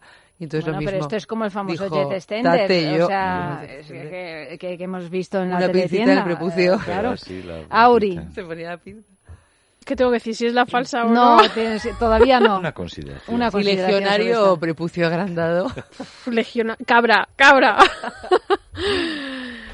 pues a mí me suena que es verdad, porque el- nombre me suena muchísimo, la verdad. De Laura Esquivel, te suena. No, no, no, no, ¿Cómo no, va me suena de... no, sí, no, pero me, me suena de, de- de esto, de, de tener el récord. La cosa es que se lo quieren quitar, Claro. Porque, han médico- comprobado que no es Eso ni todo... el pene ni el nada. no, eso no- no se considera. eso- no, ahí eso- eso Eso es pelusilla. Bueno, os vamos a leer los titulares, ya podéis votar, arroba es sexo radio, el Facebook es sexo, hemos leído tres noticias en esta sextulia. La primera, mujeres francesas temen por la libertad sexual tras la campaña del Me Too. La segunda, se dispara la venta del disfraz de legionario tras publicitarlo como sexy. Y la tercera, el pene más largo del mundo podría perder su récord mundial. F. Yo em, que- creo que lo de Catherine Deneuve es un fake news. que- anda ya, que te vas a quedar con esta. Jorge ya me miraba ahí. ¿no? Estaba aquí apuntando. con mi- Yo creo que lo del legionario puede ser verdad, pero eh, pero está contado con un poco de, de un modo demasiado prolijo. Yo apu- apuesto por el legionario y voy a dejar voy a dar un voto de confianza al prepucio de este hombre. O sea que... o sea, la 2, ¿Crees o sea, la que la segunda, 2, sí. la segunda noticia que hemos leído es la falsa? ¿Tú, Jorge? Yo no sé, o sea, que estoy pensando, es que me, me intenta visualizar el pene de este hombre. y solo veía una camisa de prepucio de 30 centímetros. Es que, está- es que son 30 centímetros de... Es que no Entonces- Lo cambia la piel a no se- serpientes. No me extraña que no se quitara la venda. Claro, pero entonces no sé, ese hombre me ha... Eso es como lo del yogur cuando eres alto. Eh, se te va a caducar cuando te llega el estómago. Pues cuando me dan la primera Tenía vez hasta que te salga por el, por el prepucio, ya, ya mierda se evaporado. sí. Yo qué sé, te la absorbió la piel. Eh, Las entonces... infecciones. ¿no? Claro, las infecciones Claro. de orina, por eso las infecciones de Es orina. que yo estoy pensando que 30 centímetros de prepucio, de, de, eh, de Pene. piel, no, no, 48 en total, pero 30 es que lo veo muy, lo veo muy Hombre, grande. 30 no, eso no son 30. O sea, yo folio. creo, yo creo que por, por la cantidad de la medida y todo eso, yo diría que la falsa es, es la del mexicano este. La 3. La 3, yo diría que la 3. Auri. Pues yo me creo la 1 y la 3, me la creo. Así que me uno al barco de del legionario. Del legionario, o sea que tenemos... me he eh, visto de mecánico y lo que haga. No, vale, Tenemos dos Hecho. votos a favor de la noticia número 2 y un voto a favor de la noticia número 3. Arroba es sexo radio, el Facebook es sexo, hoy, ¿no? lo sabemos las dos hoy. Efe querido, buenas noches. Buenas Ya te enterarás de cuál es la noticia falsa porque la vamos a dar en un ratito. O sea En que quédate Estados escuchando el Unidos programa. Con Andrés Arconada la daremos. Jorge, un placer. Vuelve el mes que viene o mañana, cuando quieras. Bueno, mañana no, que no tenemos programa, pero Mañana cuando quieras. viene ya. Pero muchas gracias, que volveré. Y Auri, pues eh, lo mismo. Lo mismo. Lo mismo. Buenas noches, Buenas eh, noches. querida. Yo vendré, yo vendré de que mecánico la próxima vez. por favor, Sí, por favor. Hombre, Y tú intenta venir con sotana y alzacuellos, ¿eh? Danos esta alegría, Danos- hombre. Sí. Un poquito, al un poquito de balneario, sentido pero del en humor. O con un prepucio de 30 centímetros, no sé, yo pensaré, tengo un Lo que sea, lo que Eso nos podemos hacer unas botas. Bueno, queridos, que seguimos. Nosotros seguimos con Oscar Ferrani, con las jugadas carnales y después con eh, Andrés Arconada y, y el sexo de cine, ya sabéis, hasta las 3 de la mañana.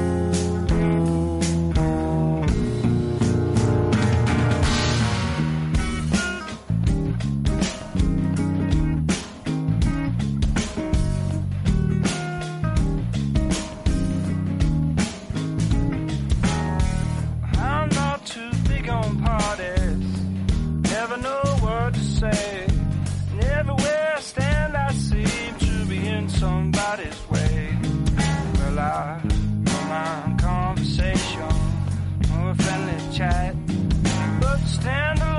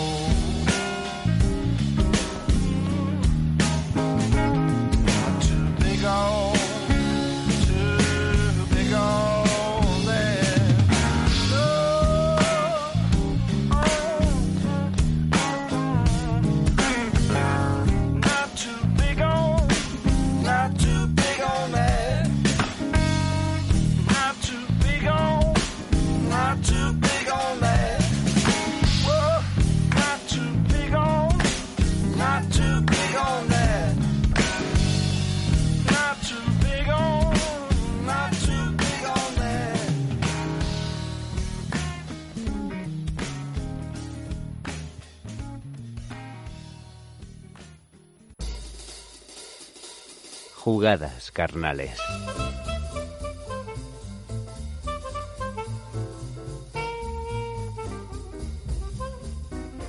Claro que sí, es el momento de jugar con eh, nuestras propias carnes, con carnes ajenas si se dejan y sobre todo, claro que sí, con herramientas carnales. Así que relajen bien sus oídos o ábranse bien de orejas como prefieran, porque puede ser que la herramienta carnal de esta noche llegue a inspirar todas las posibilidades que esconde un área anatómica muy singular y muy reconocida de nuestro cuerpo. Herramienta carnal. ¿Y a qué me estoy refiriendo? Pues en este caso a un mini plug anal de aluminio. Tiene un nombre singular, se llama gota dura y tiene bastante que ver con la forma de este plug tan chiquitín. Lo encontráis eh, en otros tamaños. Yo os he traído el chiquitín porque a veces lo pequeño resulta ser muy grande eh, en lo que a sensaciones se refiere. Para imaginar este plug con claridad eh, tenéis que remitiros a su propio nombre, gota. Es la forma que tiene el extremo final del juguete. Es como una gota de agua de cómic, una especie de huevo al que hubieran estirado en su punta para convertirlo casi casi eh, en una punta de pirámide, pero completamente redondito. En la base de esta gotita, de este huevo con la punta marcada, pues amanece un cilindro mucho más fino que, el, que el ancho máximo de la base, rematado, como siempre, en un plug, en una especie de, de disco, de base, que conformaría la figura parecida a una especie de abeto, de maqueta, ¿no? Lo que pasa es que esto no es para ver, sino para introducirlo en el recto. La cuestión de este mini plug anal de aluminio es su tamaño. 7 eh, centímetros de longitud operativa, prácticamente 4 dedos de largo. De longitud total, porque de operativa es un centímetro menos, que la base es gordita. Son 6 centímetros lo que queda dentro del cuerpo, pero eh, solicitando una dilatación muy relativa de nuestro esfínter anal, ¿no? Su ancho máximo es de 2,7 centímetros. En fin, la particularidad de este dildo, además de su forma, es eh, su material. Ya veréis la de jugadas carnales que nos llega a sugerir o a posibilitar. Pero otra característica de esta herramienta es su peso. Pequeño pero pesado, 88 gramos de juguete chiquitín. Y otra característica, eh, además de su material, de su forma, de su tamaño eh, y de su peso, es que en la base, en la propia base, eh, en ese disco sobre el que se levanta en su centro el cilindro del que luego amanece esa gota que forma propiamente el plug, tiene una especie de, no es una piedra preciosa, imita un diamante, pero bueno, es un, es un cristal tallado como si fuera un diamante para que cuando esté insertado en nuestro cuerpo nadie vea nuestro esfínter sino que vea pues una especie de joyita, ¿no? Eh, tapándolo púdicamente. Anatomía carnal. Bueno, para ser justos con este mini plug anal de aluminio llamado gota dura, eh, hablaríamos de una afectación completa del cuerpo, ¿no? Lo que pasa por nuestro esfínter anal, lo que queda en nuestro recto, no digamos ya si hay un peso que hace que sintamos la fuerza de la gravedad, como que el juguete empuja para abajo, tengamos la postura que tengamos, imaginaremos muchas anatomías carnales afectadas, ¿no? Pero bueno, si se trata de concretar, eh, nos remitiremos a los hechos y hablaremos de afectación de nuestro propio esfínter anal, ese músculo con forma de donuts, redondito. Tenemos dos, pero hablamos del que vemos, que es el de fuera, que tiene que estar relajado para recibir estímulos internos, ¿no? Y allí encontraremos un sinfín de terminaciones nerviosas que eh, algunas de ellas eh, iluminan las mismas partes de nuestro cerebro que cuando estimulan nuestros genitales, por lo tanto no nos costará entender que la vinculación a los propios genitales de, una estimulación anal tan concreta como esta y como otras, pues eh, también afecta directamente a los genitales, ¿no? aunque solo estemos estimulando con la herramienta este área tan singular que, corresponde a nuestro ano y a, poquito más, ¿no? porque es tan chiquitín, tan cortito que poquito más que el ano.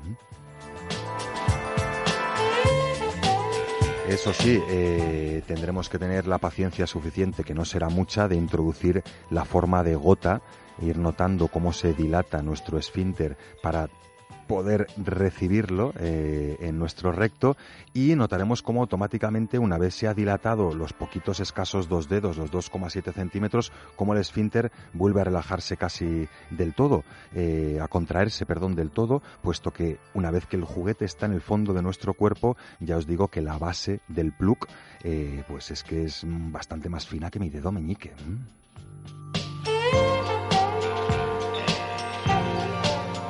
Jugada carnal. Uf, una de ellas importantísima o tal vez la fundamental, lubricar convenientemente este mini plug anal de aluminio y tener un poquito de ojo porque al ser metálico eh, el vértice del final de la gota pues puede incluso pinchar si no eh, lo introducimos con la angulación adecuada, ¿no? En cualquiera de los casos, encontrar la angulación y tomarse el tiempo suficiente para nunca empujar, siempre hacerlo bailar de forma circular para que vaya acariciando las paredes internas o la cara más interna de nuestro esfínter y sea el propio esfínter el que se dilete, el que se dilate y dé paso a este juguete. En esas, una vez dentro del cuerpo, eh, tenemos múltiples posibilidades. Eh, es tan pequeña la dilatación y tan intensa la sensación, gracias a su peso, que podemos deleitarnos, tanto chicos como chicas, tocando nuestros genitales, mientras el plug anal pues hace de las suyas, al margen de lo que hagamos nosotros con manos propias o ajenas en los genitales. Muchas posibilidades, eh, no solo en prácticas manuales, sino en prácticas coitales. Ellos y ellas disfrutan eh, de sobremanera con este plug depositado en su esfínter anal, decorando, ya sabéis, con esa piedrecita eh, el, el propio esfínter, en caso de que lo dejemos muy a la vista, y siendo perfectamente compatible con prácticas coitales. Él notará unas sensaciones más intensificadas, más expansivas, en área tan sensible como es el esfínter, en combinación a una erección y ella notará también eh, una sensibilidad más marcada en el propio espacio vaginal e incluso según cómo se angule el pene o el juguete o la mano que esté estimulándola internamente, notará también el plug pequeño pero matón haciendo de las suyas. Más. Lo he dejado para el final, pero es una jugada carnal muy interesante decidir si vamos a enfriar o a calentar este mini plug anal de aluminio llamado gota dura. Es muy termoconductor el aluminio, que no sé si os lo he dicho, pero no lleva níquel para eh, respetar vuestras mucosas eh, lo máximo posible. Pero eh, lo que decía es que es muy termoconductor y las sensaciones pueden ser muy singulares, de notarlo dentro del cuerpo en frío y ir sintiendo cómo va cogiendo la temperatura del cuerpo o introducirlo en caliente, que puede ser muy favorecedor a la hora de promover la dilatación de nuestro esfínter e ir notando cómo se va templando y cogiendo la temperatura del cuerpo. Es en sí una jugada carnal para disfrutar eh, por sí misma, simplemente con las sensaciones en conexión con el cuerpo o para combinar con cualquiera de las otras jugadas carnales que hemos susurrado a vuestro oído o que seguro que estaréis imaginando vosotros. Más. Bueno, hay mucho más en vuestra imaginación, ya sabéis, en prácticas coitales, metacoitales e incluso también, ¿por qué no decirlo?, para eh, empezar a, eh, a acostumbrarse a tomar contacto con las sensaciones que proporciona este área anatómica tan sensible y a veces tan denostada, ¿no?, como es eh, nuestro ano y todo lo que le acompaña. Más. Y más en Amantis, hay que reconocerlo. Es la boutique erótica donde vais a encontrar este mini plug anal de aluminio gota dura y otros muchos plugs y otros muchos juguetes y otros muchos libros y otras muchas lencerías y otras muchas películas y otras muchas herramientas carnales. Más. Más también os va a ofrecer Amantis si buscáis nuestros perfiles de las redes sociales de Es Sexo y participáis en el concurso semanal de Amantis. Tenéis que buscar en Twitter Es Sexo Radio o en Facebook Es Sexo y contestar con un sí o con un no a la pregunta que os lanzamos todas las semanas, que ya os dijimos el lunes y que no os decimos entre semana eh, durante las jugadas carnales para que nos busquéis. Es una pregunta muy fácil, hay que contestar con un sí o con un no y cada semana hay un ser humano que recibe un completísimo y generosísimo lote de herramientas carnales cortesía Amantis. Pensamiento carnal.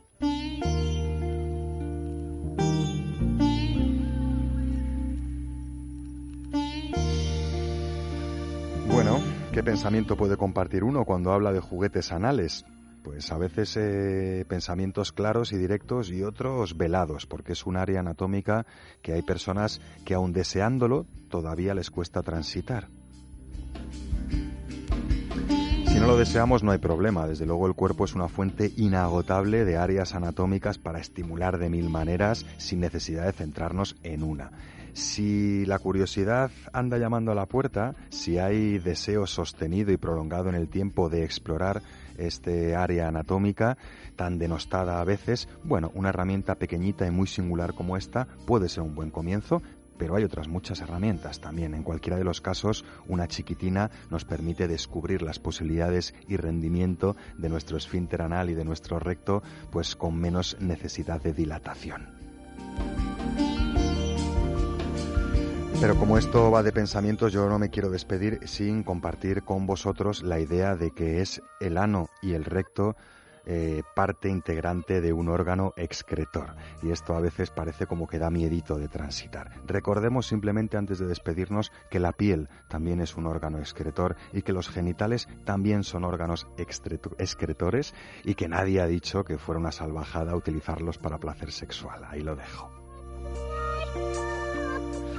Ahí lo dejo hasta el lunes que viene, que es Sexo Continúa, y que Jugadas Carnales se toma una pausita para volver la semana que viene con más herramientas, con más ideas y con más jugadas. Hasta entonces agradecemos vuestra escucha y os enviamos un eh, saludo muy juguetón de parte de Amalio Varela, que ha estado a los mandos técnicos, y de Óscar Ferrani, un servidor que ha estado a las cuerdas vocales. Hasta entonces, eh, hasta la semana que viene, no se olviden de jugar, que divierte y además uno aprende una barbaridad. Buenas noches y buen sexo.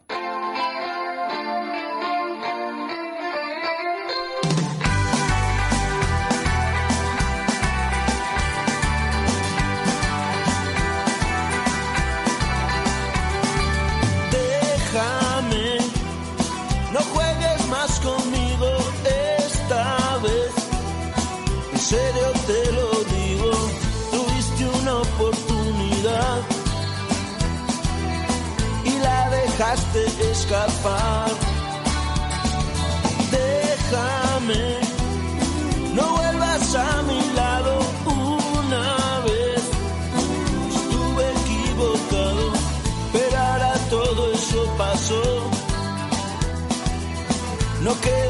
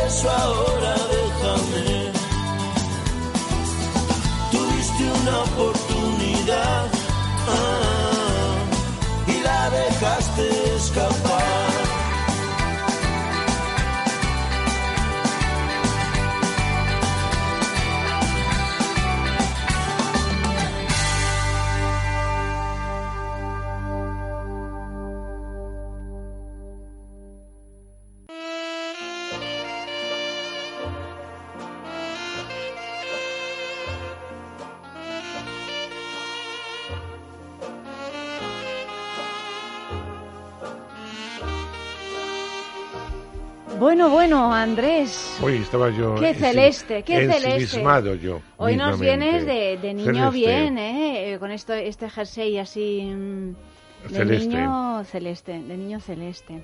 Y, lo- y los niños bien llevan celeste. Sí. Bueno, Claro. llevan colores pastel. Llevan Hola, colores noches. pastel y llevan la, la camisa, camisita. este, estos jerseys Pues yo la llevo porque como es lana me pica. redondo. Pues si no me pondría camiseta de manga corta debajo, pero me pica. Y entonces no, no puedo soportar. Entonces muy agradable así de tocar, pero, Pero- no de poner. Eh, Hay Mm. gente que soporta muy bien la lana, yo no. No, yo tampoco. Sé- yo me Ni la, siquiera con camisa la soporto yo. yo con eso sí. Según, ¿no? Yo me la no, pongo yo porque no me puedo abriga. con ella tampoco. Porque abriga. O sea, es que hay muchos tipos de lana. La lana esa que se te mete los filamentos. Sí, sí, sí. Y la verdad es que abriga. Y por eso me lo pongo. Luego está la lana de Zara, que como no es lana, Claro, pues la lana entonces de uno Zara la tolera la puedes muy tolerar bien. incluso sin- Sí, pero que pelo. no creas que ahí hay tanta lana, porque ahora todos, casi todo tiene un compuesto de, de algodón mm. y, y no te abriga igual que la lana. No. O sea, las cosas como son. Sí, sí. Ni te dura igual que la lana. Bueno, es- esto hace pelotas cuando menos te lo esperas. Yo me acuerdo de un amigo que dice, yo ya no me pienso comprar ni casemir, ni cachemira, ni nada de esto, porque se te hacen las pelotas igual que uno en, Pero venden unos aparatitos en las ferreterías Sí, que yo siempre quitar. los miro Pero, fascinada. Nunca he tenido uno. Que cuestan- son maravillosos. Sí. Cuestan una millonada, No, claro, hecho, los nunca. aparatitos, los, los jerseys. Un jersey bueno de lana cuesta una barbaridad.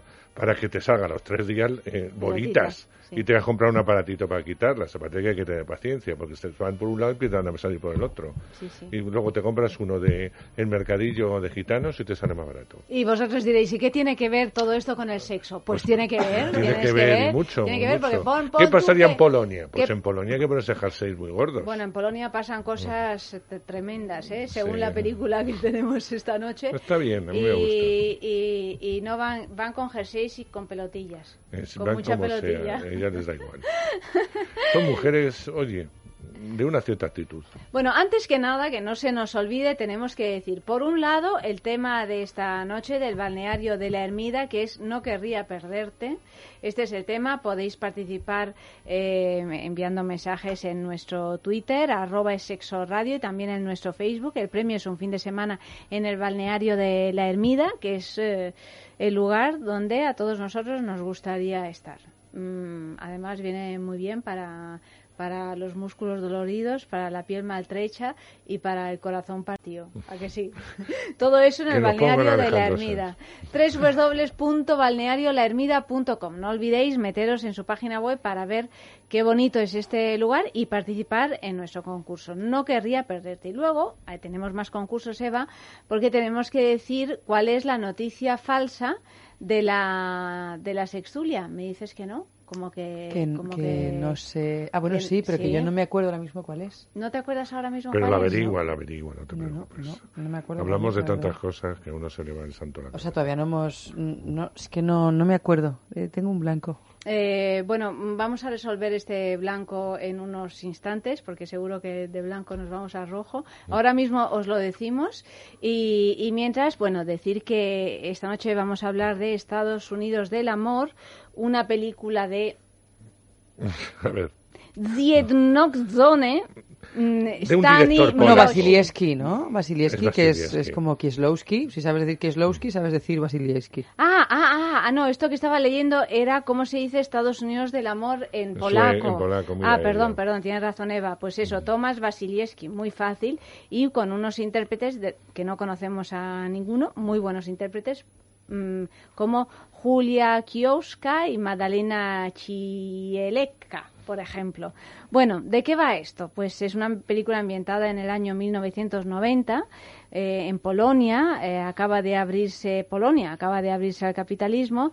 eh, entre la novedad de las cintas de VHS, las clases de aeróbica y los discos de Whitney Houston, cuatro mujeres intentan lidiar con la represión sexual y los amores insatisfechos. Agatha está atrapada en un matrimonio infeliz y se siente atraída hacia un cura. Primer lío. Renata, ya en su madurez, siente fascinación por su vecina Marzena, que quiere ser modelo. Segundo lío. La hermana de Marzena dirige un colegio y tiene un afer con el padre de uno de sus alumnos. Tercer lío. En fin, todo muy tremendo. Eh, ganó en el Festival de Berlín de 2016 el premio al mejor guion. Escuchamos un corte, no escuchamos un corte porque no tenemos un corte. Eh, pues, eh, pues bueno, hablemos de la, de la película. le cedo el, el, el espacio a Eva en primer lugar. ¿A ti te ha gustado, Eva? A mí no me ha disgustado tanto. Me, pa- me recuerda un poco que, o sea, creo que yo no he visto mucho cine polaco, pero sí que es verdad que creo que Kieslowski ha marcado una, una manera de hacer las cosas, igual que en, en el norte de Europa está Las von Trier y hay un montón de gente que lo sigue y es verdad que hay determinadas películas que beben de esas fuentes o por aquí en Francia, o sea, hay como una escuela en este caso polaca que yo la identifico mucho con Kieslowski, que es un director que a mí me parece que tiene películas inmejorables. Lo que pasa es que creo que mm, esta película bebe mucho de... Yo, de hecho, incluso recuerdo alguna película de Kieslowski también que eran historias que a modo de vidas cruzadas iban contando un poco los devenires de la vida de los protagonistas, en este caso cuatro mujeres. Mm, a mí se me hace por momentos más digerible que otras, ¿no? Creo que tiene muchos aciertos, creo que el guion tiene partes de una construcción que me resultan muy interesantes, pero hay otras que, vamos, no me parece una película fácil de ver. No, no, fácil no lo es, no. Ni siquiera por la ambientación, todo ese tipo de, de, de como de medio medio desteñido, ¿no? Una imagen muy poco saturada. Todo me recordaba un poco a esta película del director chileno, creo que es Pablo Larraín del club, ¿no? Que era muy tan complicada de ver porque tenía esa cosa brumosa y todo toda la angustia de los personajes se acababa traspasando a la estética de la fotografía de la película. Y en este caso, creo también que esta esto esta estética que lo relacionamos también con lo polaco, con esta época final del comunismo, con, con ese empezar a despertar al color, ¿no? Un color que todavía no ha terminado de nacer, no se satura, es más bien un apunte, casi un recuerdo del blanco y negro. Todo ese tipo de cosas me parecen muy interesantes. Pero luego hay un cierto ritmo o, o algo así de la película que va un poco más allá de las características técnicas que me resultan un poco Farragosas. Sí, o sea, como demasiado densa. ¿no? Hay un punto de demasiada densidad y me parece una historia súper interesante, ¿no? O sea, el hecho de que eh, un país como era Polonia, ¿no? En los años eh, 90. en los años 90, recién casi caído, con muy poquitos años después de haber caído el muro de Berlín, un año prácticamente, ¿no? Que cayó en el 89. Entonces, todo lo que podía pasar ahí a mí me genera muchísima expectación ese mundo, ¿no? Cuando tras la caída del muro de Berlín, ¿qué pasó con todo eso, e- esa parte del mundo que estaba a ese lado del muro, que confiaba en que el capitalismo no era la mejor de las opciones? o, por lo menos una parte de ellos, me da mucha curiosidad. Lo que pasa es que eh, no, no me la sacia la película. O sea, me parece que, Claro, es que se queda en, un, en una especie de apunte que podía ser mucho más interesante. O sea, yo en el fondo me recuerda a Kieslowski, pero lo acabo echando de menos. Es que es otra forma. Es verdad que, que imprime, es un director que imprime. No conocemos mucho cine polaco, es verdad que llega muy, muy poquito. A mí que me interesa la película, un poco lo que tú dices, años 90 vienen de un comunismo, pero en, Polonia hay que tener en cuenta un factor importantísimo, que por eso me parece más interesante la película, que es el catolicismo. Es decir, eh, el catolicismo, eh, encubierto o no, ha sido de un poder eh, tremendo. La Bueno, Iglesia, estaba reinando de- el Papa. Juan Pablo II, ¿no? En el Vaticano claro. en ese momento. Exacto, y independientemente eh, siempre han sido muy católicos, ocultos dentro del comunismo porque no se dejaba practicar, pero al mismo tiempo todo el mundo lo consentía. Era una sociedad bastante bipolar en ese sentido, con lo cual ya eh, tiene un tinte distinto a otros países comunistas que evidentemente luego se vieron capitalizados. Me resulta interesante saber este tipo de mujer madura de que ha vivido, porque claro, la gente joven eh, de ahora, de Polonia, las nuevas generaciones, tienen otro tipo de historias, lo poco que nos ha llegado cuentan otro tipo de, de historias. Y tampoco se nos habla mucho del comunismo, de Kieslowski apuntaba en algún momento, pero Kieslowski es muy, es muy europeo, sitúa las películas en cualquier lugar, no solamente en, Polonia. Refiriéndome a esta concretamente, pues me interesa saber este- estas mujeres de, de- de cierta edad que vienen con toda la represión, con toda una educación eh, que no se han revelado en ningún momento y que son incapaces de controlar sus propios sentimientos y eso y emociones y eso es lo que a mí me interesaba de, de la película que son mujeres bastante reconocibles es verdad que el tempo que a veces la narración la farragosidad de algunas eh, de algunas secuencias y tal hace que, que te, Que se te pierda sea el hilo. difícil y que te pierdas el hilo y que tengas que tener muchísima concentración que sí la da el cine, es decir, cuando estás en el cine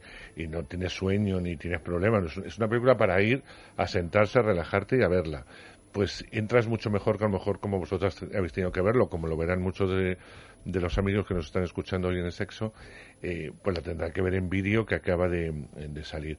Fue una película premiada por su guion y yo creo que el guion eh, en Berlín se premió precisamente por eso, porque eh, los alemanes o el jurado sí vio que era una historia muy, muy reconocible, porque tampoco es muy original, es decir, que una piense en el otro, que la otra se enamore secretamente de tal. Bueno, pues las hemos visto más o menos desarrolladas, como muchas otras historias, en el cine. pero sí sorprende de una filmografía de esta, de unos años concretos, que por eso los quiso elegir, y de una mujer concreta. Y eso está muy bien reflejado y está muy bien escrito. Y luego ayuda mucho la forma de interpretar de estas mujeres. Los no son igual que los suecos a la hora de interpretar los daneses o los franceses, se interpretan de una forma em, muy poco teatralizada. Es una cosa, es que quizá en la naturalidad te pierdes también con los propios eh, actores, estando muy bien, ¿eh? que yo no tengo nada en contra de la actuación de ninguno de ellos, ni de las principales, que son ellas, ni de todas las historias secundarias. Pero es verdad que tienen una forma de hacer las cosas que mm, resultan como no livianas, porque los temas no son livianos, pero como que no están haciendo nada, ¿sabes? Que no, no profundizan, no van más allá. Y, y eso, bueno, me resulta muy interesante, me resulta chocante, evidentemente la hemos elegido porque todos los temas que plantea son sexuales, o casi todos, ¿no? Pero en el fondo yo creo que ese es el papel, el envoltorio del sexo, para descubrirnos a unas mujeres bastante satisfechas a nivel personal y perdidas, muy, muy perdidas, como imagino que estuvieron muchísimos polacos en esa era de, de transición, de llegar a la libertad, sin saber muy, muy bien por dónde coger eh, las riendas, ¿no? Y sobre todo con toda una tradición católica que eso pesa, y más en el sexo, como no lo vamos a contar si aquí ha sucedido, ¿no? Yo creo que efectivamente estaba pensando mientras os escuchaba que yo también el único director que conozco por lo menos de modo Kieslowski. consciente es Kieslowski y yo también pensé al ver la película en Kieslowski pero creo que no por porque hu- hubiera al- alguna concomitancia real entre el cine de Kieslowski y, y esta película sino simplemente porque era una película ambientada en Polonia y en, y en polaco, porque en realidad el cine de Kieslowski no lo he vuelto a ver, eh, en su día me gustó mucho, pero claro, estamos hablando de películas que se estrenaron hace 20 años, o, años, sí. o algo así. Y recuerdo, por ejemplo, La doble vida de Verónica. Sí, o- pero el color yo creo que Kieslowski también lo trataba de una manera pero, parecida pero a este. era un cine, por lo menos lo que yo recuerdo, ¿eh? que me era puedo puntual. equivocar y tampoco sé, eh, tampoco sé si, si me gustaría ahora o no eh, Kieslowski. Pero entonces, que repito, me gustaba mucho, era un cine, me parece mucho más elaborado, con una fotografía, es verdad, en, en unos tonos cromáticos bajos, pero mucho más eh, correcta, entre comillas, o sea, no tan... eh, Tan gélida. tan gélida y tan fea, ¿no? Porque aquí es todo muy Efeísmo, feo, efeísmo, sí. es todo muy realista y bien al contrario, Kieslowski era un director en ese sentido mucho más clásico. Y luego me parece que, que en el cine de Kieslowski, que tenía ese punto melancólico y tremendamente triste, incluso sobre todo sobre todo al final. desesperado, ¿no? Con un Sí. punto ya de, de desesperación muy muy tremendo, ¿no? Y de un gran patetismo eh, eh, en esta película. Lo que hay eh, y, y eso, lo de Kieslowski, le tenía siempre un punto mágico que un poco redimía el asunto, porque las casualidades, esas vidas cruzadas que vemos en el cine de Kieslowski, es verdad, y aquí tam- también lo Sí, está, ¿no? Pero sí. aquí está pegado a la tierra. Eh, Kieslowski se iba al cielo, ¿no? O sea que, Mm. que me parece que se desprendía un poco del, del realismo, del feísmo que Porque que- tenía que mucho de esta Romer, película eh, Kieslowski, de alguna forma. No en sus temas, pero sí en su Sí. forma, tenía mucho de Romer. Sí. Eh, Que la realidad la atacaba, pero luego era muy onírico. Claro, había una cosa formal muy onírica y claro, esta me parece que está realmente pegada a la tierra tanto que a mí me interesa menos, que es lo que a mí personalmente me pasa con este tipo de cine, o sea, entendiendo que me parece que, que los actores están estupendos, que hay escenas muy fuertes, por ejemplo, las escenas sexuales entre la pareja de casados, para entendernos, son eh, tan realistas Sí. y tan tan fuertes, ¿no? E incluso coreográficamente, ¿no? La propuesta, no, no sé cómo trabaja este director, si es toda una improvisación, no, no sé, pero desde luego mm, resulta, me resultó incluso eh, como si estuvieras viendo, como si siempre estuviéramos dando un poquito más de lo debido, entre comillas, ¿no? O sea, como, como si realmente te metieras en la alcoba de una pareja, en una pareja con una crisis ya eh, verdaderamente densa y tremebunda, ¿no? O sea, que, que bueno, que ver eso es como, uff, no me apetece, ¿no? Mm, Porque al fin y al cabo son pequeñas historias de terror y de horror que no, que no siempre apetece ver, ¿no?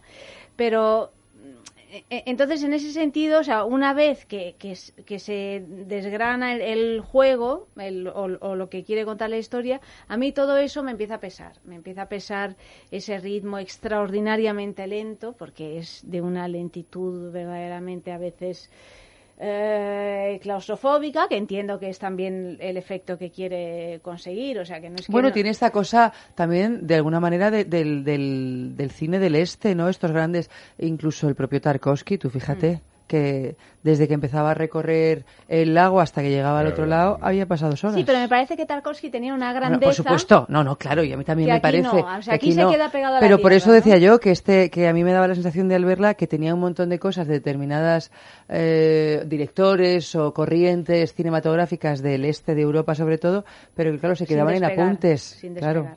Esta es, este es exactamente la sensación que a mí me ha dado. Entonces, en ese sentido, he pasado por momentos donde realmente me sorprendía la interpretación para bien o, la, o el planteamiento de determinadas escenas, a otros en que me, me entraban ganas de pasarlo rápido. Esta es la, pues lo que me ha sucedido viendo esta película. Aún así, no tampoco me sale hablar mal de ella, ¿no? O sea, que me parece No, porque no es una mala película. No, no es una mala Y película. además ha tenido un buen recorrido ¿eh? a nivel mundial, se ha vendido en todo el mundo. Pero tampoco me parece Eh, que es original visto- en nada, incluso en su propuesta tan No, no lo tan, es, eh, claro. tan dura y tan difícil. No quiere mostrar un eh, momento concreto y a unas mujeres concretas, no le interesa más. Eh, otra cosa es, el, como hablábamos antes, el tempo, el ritmo, la forma, la foto, eh, el argumento, eh, eso entras más o menos, pero lo que quiere es eso, no quiere más. Unas mujeres en una edad muy determinada, eh, en crisis todas ellas de una forma u otra, y en un contexto como era el Polonia de los 90, porque si hubiera querido contar otra historia, lo hubiera puesto antes o después, pero es cuando te pilla en el medio con todo lo que tienes en tu cabeza, con todo lo que viene detrás, con la propia sumisión de las, de las mujeres en, en un periodo histórico en que eran bastante sumisas y que no saben qué hacer con la libertad que viene. Es más, ni se lo plantean. Es, es de una tristeza y una soledad, Claro, sobre todo de una soledad. Sí, pero fíjate, a mí que- cuando, cuando eso se, a mí eso no me molesta, me puede angustiar. Por eso decía que a mí también me recordaba un poco a esa película del club. No sé si os acordáis. Sí, sí, de porque te generaba esa sensación que traspasaba la pantalla. agobio. Sin sol. De sí, exactamente, De sin sol. O sea, todo, pero un poco como, como esta peli, ¿no? Así como todo estos interiores, con esas luces que parecen de quirófano. eh, esta sensación así como de que te están viendo. ¿No? Que todo el mundo, no sé, bueno, esto es una cosa muy personal, ¿no? Pero que, que en el pueblecito este del, del club, allá donde estuvieras, por pequeño que fuera, yo tenía la sensación de que siempre le podían Bueno, ver. Siempre había, había Siempre había alguien que estaba mirando, pero aquí me da un poco esa sensación también, ¿no? De esta cosa de que nunca estás a salvo de nada. No, ni siquiera lo pueden, ni siquiera son capaces de enfrentarse a la propia verdad, ¿no? Eh, Bueno, es que lo que le sucede no se puede contar tampoco. no, claro. Es que to- Claro. todo lo que se plantea, por eso digo que es de una tremenda soledad, porque es todo para adentro. Claro. O sea, es incontable. Pues porque no saben utilizar Por esa eso libertad. también esa no- es- vergüenza que, se, que que se siente, o por lo menos he sentido yo alguna vez al ver algunas de las escenas de esta película, porque porque es algo tan íntimo y tan tal que estás viendo algo Claro. como que no te compete ver en realidad, ¿no? Claro, que creo que es, lo, que es lo más interesante en realidad Sí, sí, también planteamiento de creo, sí. dirección, ¿no? Sí. Esa sensación de Pero eso lo no, hace no voy a también- mirar, ¿no? Sí, de espía. De espía. Claro, de espía, y eso lo hace muy original. Sí. Otra cosa es que digas, ¿y ahora por qué mete esto? ¿Y ahora por qué esta secuencia tan larga? ¿Y ahora por qué? Esa es otra historia, que tú le hubieras llevado, o cada Sí, uno por también otro que me lado. parece ya- Pero es la historia como él la ha querido Pero me contar. parece ya planteamientos un poco antiguos también esto de, o sea, que si si si lo largo y lento podía ser revolucionario en algún Pero momento yo no a pesar creo de que su sea- mm, lentitud y que fuera Pero no un creo tostón. que, sea, que esté hecha un, esto, esto, esa lentitud de la que hablamos esté hecha aposta. Eh, yo creo que es algo que llevan, o sea, que cuentan sus historias de esta forma. Es como los Sí, daneses, insisto, los suecos cuando ves una serie. Es una línea, es una sí, manera de, pero es enseguida, estilo, es- enseguida la reconoces. A mí me gustan las películas danesas o suecas en series cuando me hablan fundamentalmente de toda la suciedad de esa mm, sociedad que yo creo que es bastante enferma por otro lado y la envuelven en crímenes. Cuando me cuentan historias, a no ser que sea Berman, eh, historias personales, historias de amor o historias de situación, aburren a un buey porque es que me importa un pepino. Es que no tengo nada que ver con esos. Pero- No tengo nada que ver con ellos. O sea, me ha pasado alguna vez que cuentan una historia de amor, una- y dices, Dios mío, Pero que es que tienen, esto. no me, no me digas que no, Andrés, o sea, Porque tienen, frío, tienen frío, un, eso, frío, o sea, frío, tienen un tempo como, lento, como si estuvieran lento, congelados lento. en la nieve, o sea, Pues es ya como ver nevar, Pues que es muy bonito, Ya, pero que... pero que- al cabo de un rato dice, bueno, ¿y ahora Pero que yo- a lo hacemos? mejor van que- tan despacio ¿Qué porque no hacemos? les da el Que cuerpo lo para que ir yo te quiero deprisa, decir- Es el silencio del copo de nieve que cae. Claro, que lo Sí, que yo te hombre, tienes que Que estar muy tiene su grandeza, tiene su Sí. grandeza, pero claro, no durante dos horas. Te tiene que pillar en un momento, en un momento que tengas, o sea, yo recuerdo eh, la primera, no me acuerdo cómo se llamaba la película, pero una película asiática que es de una lentitud, creo que era primavera, verano, otoño, invierno, primavera, ver- esta que era infinita eh, Sí. en el título, que también él se pasaba diez minutos viendo cómo se movían las hojitas que caían en el lago. Y yo recuerdo que cuando la vi, me pareció la cosa más hermosa Sí, que pero se esa había película rodado. era de un preciosismo. Sí, lo que pasa es que luego O sea, la vi en otro plano- momento y me parecía que era muy bonito, pero que con un minuto Sí, a mí pero, me hubiese pero en las bastado. películas suecas ni siquiera tienes eso. Sí, sí, eso es verdad. O sea, es que, Claro. es, que es todo blanco. Sí, porque les falta el zen. Tienen la Claro, lentitud eh, sin sin el zen. zen. Sin el O sea, que es un- Pues que es esa- un Entonces ya no es una meditación, absoluto, es un vía ¿verdad? crucis. Pero Es es, a un lo, pero es a lo que yo me refiero, es decir, pero que no es que lo hagan aposta, es que son así y les sale así.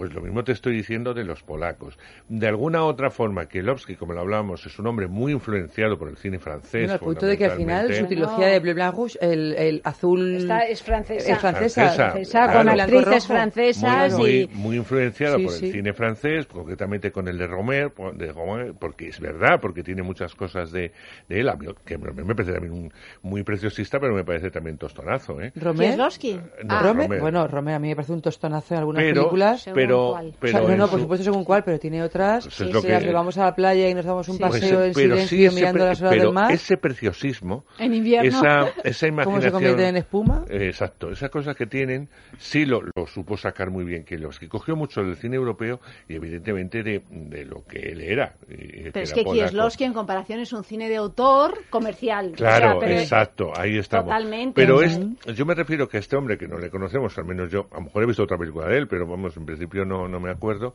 pues dices, eh, lo que eh, refleja y filma, pues como filman los polacos. Otra cosa es que haya utilizado una textura, que haya querido coger esta historia de estas mujeres en una época muy concreta, que lo que llevamos hablando toda la noche de esto. Eso es otra historia. Pero la forma es la forma que yo deben cuando, rodar mira, los yo cuando veo estas polacos. películas me alegro tanto de vivir en el sur del Mediterráneo. Claro, decimos, viva- Digo, viva la mira, alegría". es que Claro. no me digas, es que es toda una tristura, un frío, todo feo, to- todos angustiados, es que es aterrador, es aterrador. La angustia en el, en el sur de España se vive de otro modo. Sí. Perdonadme Sí, la banalidad, pero es que... Ya lo decía la ¿Qué carrera. La canción esa, ni no, ni Ah, al sur, sí, ¿no? como era, Para sí. hacer bien el amor hay que venir al al sur. venir al Sí, pero yo creo que en italiano dice otra cosa. No, dice para hacer bien el amor hay que venir al sur. En italiano creo que juega con la geografía italiana, me parece. Pero aquí lo No tiene muy claro. O sea, la Sí, traducción aquí en español dice, que venir sí. al sur. Bueno, La música. Carrà lo tenía muy claro. Música y vamos pensando cuál es la noticia falsa esta noche, Sí, a ver si nos acordamos. ¿Ya te acuerdas? Sí. Pues Ah, dila, dila. ¿Cuál es? Los disfraces de legionarios sexy se convierten en trending topic. Eso es, muy bien, Eva, menos mal que existes. Sí.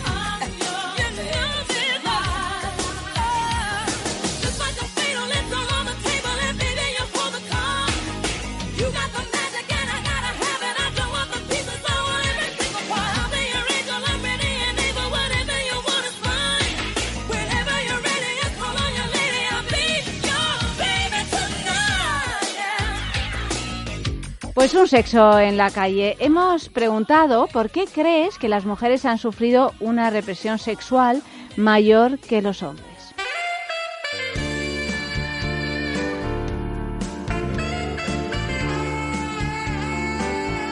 las mujeres desde hace mm, miles de años han sufrido una represión sexual por parte de, o sea, por parte de la sociedad. De, si, más que nada solamente para, porque no me quiero extender, si un tío se tira a 14 tías una noche, puto máquina, si, una, si una tía se tira a 14 tíos una noche, puta guarra. Entonces, creo que la presión sigue sucediendo.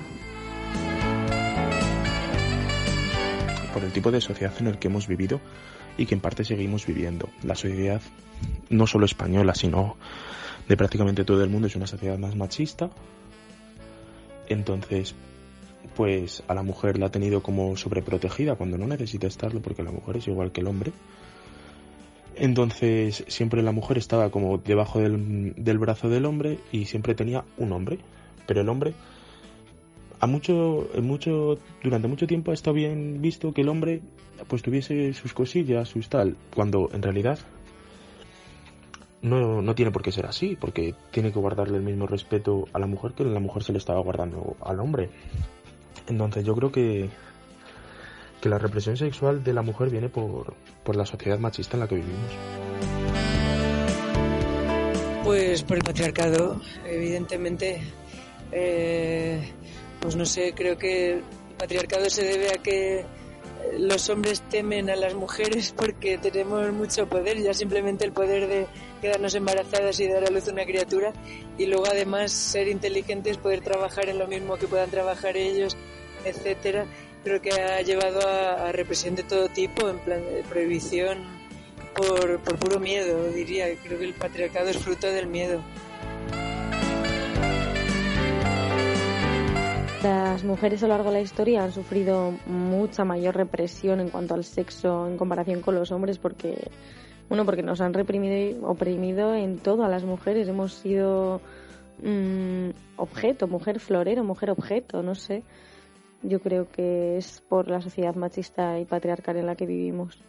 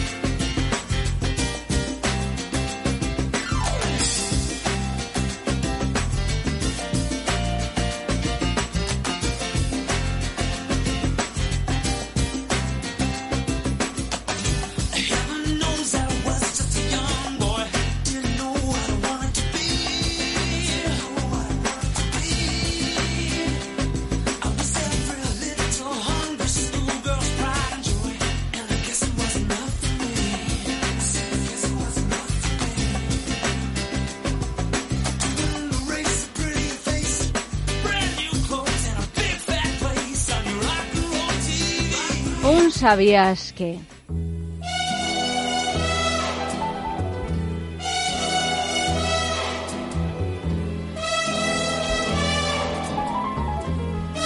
Después del Oso de Plata, la mejor dirección que se llevó la excelente Malgorzata Zumowska por Body, el Festival de Berlín acoge también en su competición a otra variación polaca sobre el tema del cuerpo, visto desde un ángulo diferente, estrechamente clavado a la anquilosada sociedad polaca y al momento preciso en el que ésta choca con un anhelo de liberación y modernidad.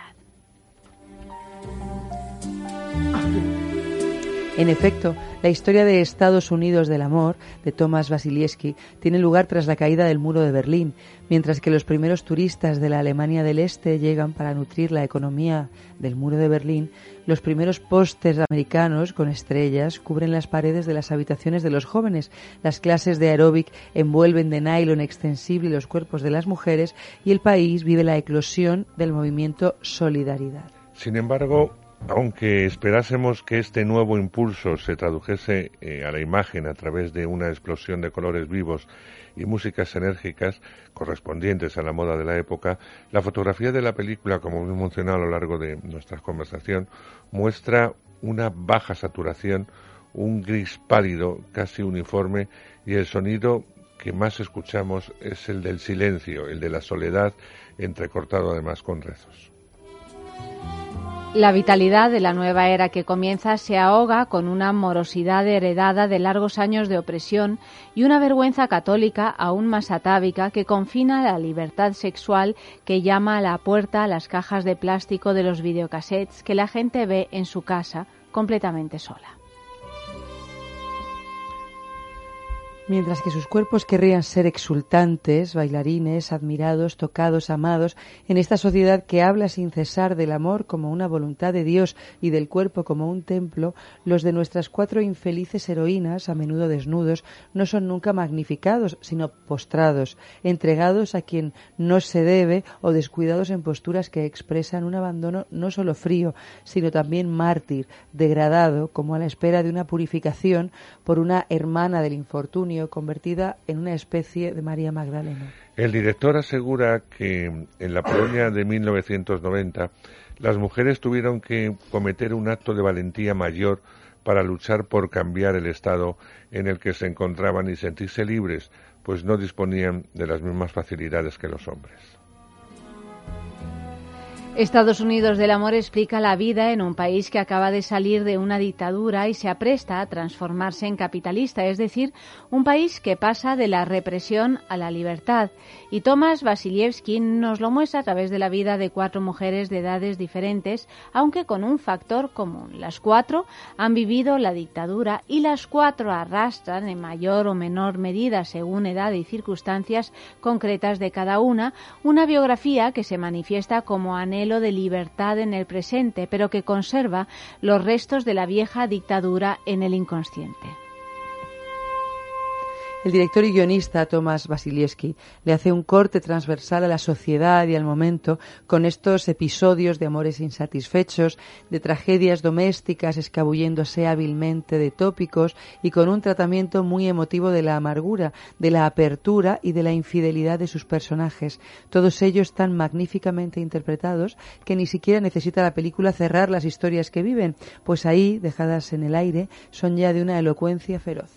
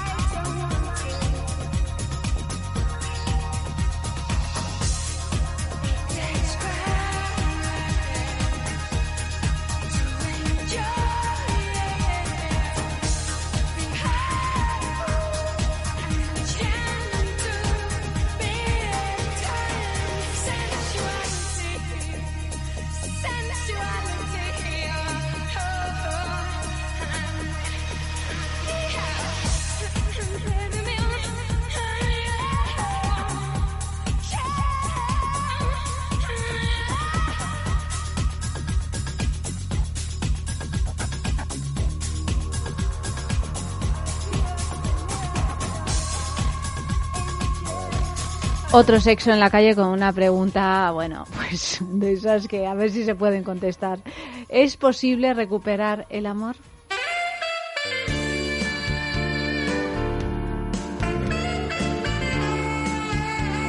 Si es posible recuperar el amor.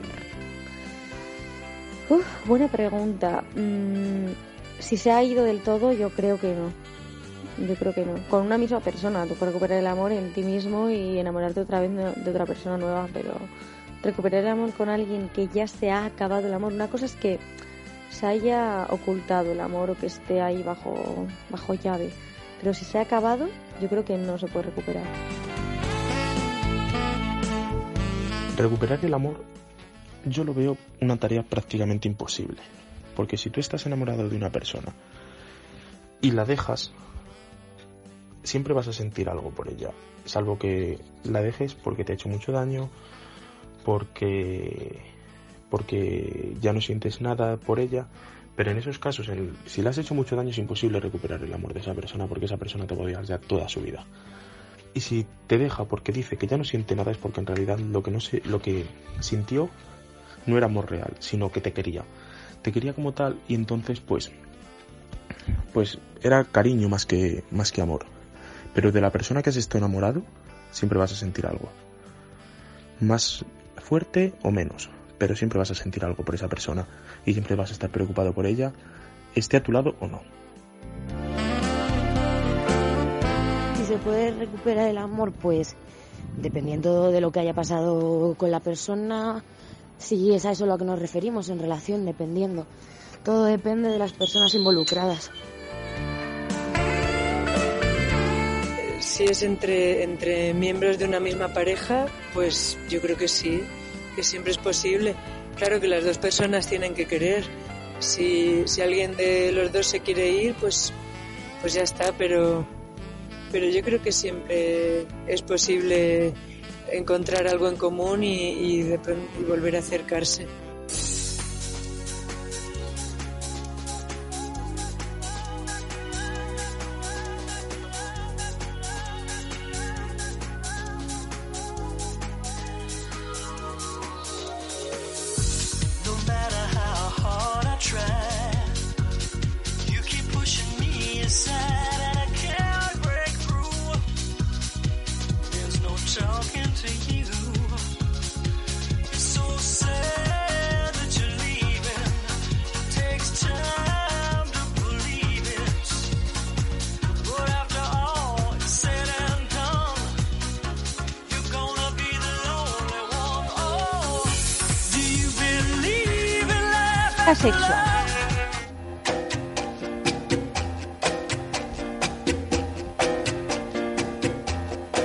El 18 de febrero, en el Teatro de la Comedia de Madrid, El perro del hortelano, considerada una de las obras teatrales más importantes de la literatura española, vuelve a los escenarios de mano de la Compañía Nacional de Teatro Clásico con una versión escrita por Álvaro Tato y dirigida por Elena Pimenta. Y volvemos al teatro, pero esta vez en el Apolo de Barcelona, donde hasta junio se presenta Rouge Fantastic, Love.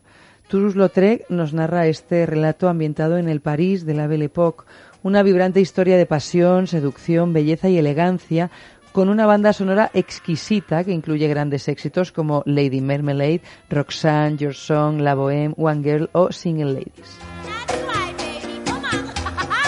Y cerramos con un taller el sábado en Los Placeres de Lola, el taller Explorando tu vagina y tu placer.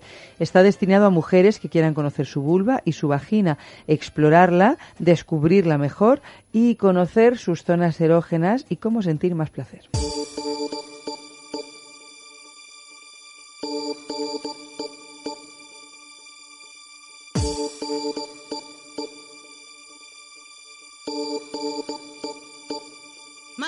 Lover's got no money, he's got his strong beliefs. My lover's got no power, he's got his strong beliefs. My lover's got no fame, he's got his strong beliefs. My lover's got no money, he's got his strong beliefs. One more and more, people just want more and more freedom and love. What he's looking for, one more and more, people just want more and more freedom and love. What he's looking for, from desire, mind and senses purified, freed from desire, mind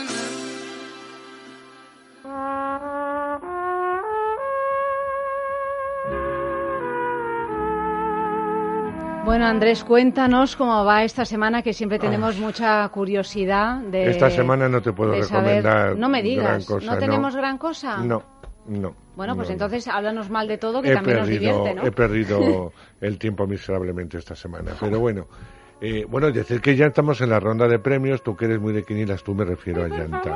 Estoy ya emocionada, pero a ver. porque ellas llegan los, Haznos- haznos un- llegan un- los Goya. Bueno, pues este año eh, hay una sensación de que todo puede pasar y que todo da igual. Eh, yo creo que va a ser, a no ser que los presentadores levanten la, la gala, una de las menos vistas. Ah, sí, fíjate, Sí. son. Es, a mí la, la elección nuevamente de Ernesto Sevilla y fíjate que son muy paisanos. Ya, ya, ya. y- Pero que, se bueno, llama? sabes que Julián. tienen, que tienen un tirón. Julián López, no, pero no, no. es, no es Julián López. Bueno, eh, es igual, ya, ya lo Los decimos. chanantes. Eh, pero bueno, tienen su público y a lo mejor las ven. Pero yo. ¿Pero tú eh, crees que para conducir la gala? Y va a pasar igual los Oscar. Es decir, las películas que están nominadas no, no, tienen, no han tenido un número suficiente de espectadores. Me explico. No han sido películas muy populares. Entonces a la gente como que le va a dar igual. Eh, hay rostros, evidentemente, pero no todos los rostros que la gente quiere ver también. Aunque les inviten a la gala y, y la alfombra roja sea muy bonita, la alfombra la verán. Pero luego la ceremonia, pues es que le va a dar igual. Los que ganen a actor principal, actriz, a revelación. O sea, que no tal, son conocidos. Porque casi no son conocidos. Entonces, Que no hay ninguna Penélope. ningún- claro, sí, sí, está Penélope y Javier, que espero que vayan. Eh, están por Pero una no están nominados. por una película horrorosa de Fernando León, ya que habla de eh, la relación que tuvo una ya. periodista con eh, el narco de los narcos. Eh, no nos ha estrenado, se ha estrenado en San Sebastián y se ha podido ver, pero no es mala, es mala necesidad. Eh, bueno, ¿Por qué están nominados? Pues Pero fíjate que, vayan. la anterior de, de Fernando León me pareció magistral. Sí, ¿eh? sí, pues esta Era no. buenísima. ¿Cómo Buenísima. se llamaba? Estas se llaman... No me acuerdo. Era la de la guerra de Bosnia, Sí, la del, del pozo. Sí. Sí. No me acuerdo cómo se llamaba, pero era una historia muy pequeñita, pero sí, pero grandiosa. eso está bien. Sí, ¿Cómo estaba escrita aquella esta historia? Es mía. Pablo, eh, Pablo ese Pablo Sí, Pablo Escobar, claro, sí. eh, que lo hace Bardem y Penélope hace la periodista. En fin, eh, es un despropósito, ya la veréis. Pero aparte de eso, están nominados los dos, pues yo creo que va a ir por ahí. Bueno, los tiros, eh, la más nominada es Sandía, que lleva 13 nominaciones. Eh, los Forqué también partía como favorita y no se llevó nada. Es verdad que los Forqué son menos premios, son mm, eh, van al grano grano, con lo cual eh, no. Pero eh, lo que todos presentíamos, que el autor es una película que gusta, ha sido la gran ganadora y por primera vez en la historia de los Forqué, que llevan más de veintitantos años, pues se ha, se ha unido con ese cuo con la librería, que podría dar alguna sorpresa la película de, de Isabel Coiset.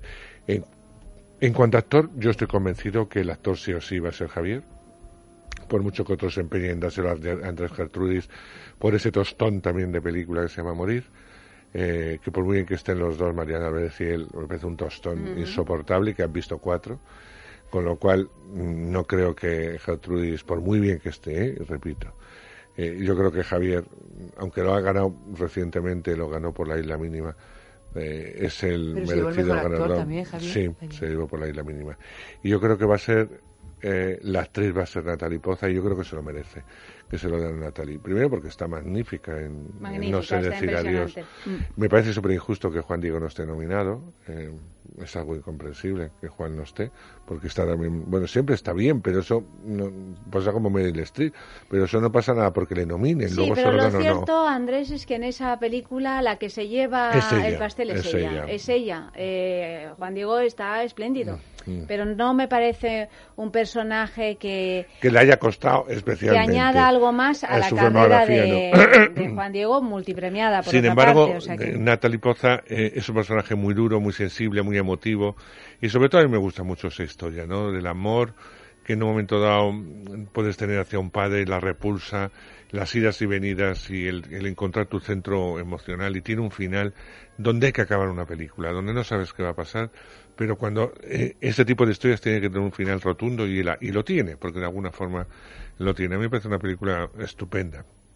A mí me encantó el Málaga y se hubiera llevado todos los premios si no hubiera existido eh, Verano del 93, Verano de 1993, que ya me diréis cuando la veáis. ¿La he visto? Sí, sí, yo también la he Eh, visto. que- A, a mí, bueno, pues es una película que con todas las cosas estas que es lenta y que es, eh, ha puesto la cámara ahí y ha dejado eh, rodar y rodar y rodar, Mm. me parece que independientemente de la sistematología que haya utilizado, que evidentemente es esta porque trabajar con niños tan pequeños a estos niveles es lo único que puede hacer, pero me parece que eso no le resta nada. Es decir, eh, me parece que es una película sobre muy original porque aborda un tema que no La se suele abordar, que no es la muerte, es el luto infantil. Infantil. Es decir, ¿qué le pasa a un niño cuando ha tenido una gran pérdida, en este caso la pérdida de una madre? Porque claro, el niño tampoco se una madre y un expresa padre. de una madre y un padre. El Mm. niño tampoco se expresa de un modo racional, ¿no?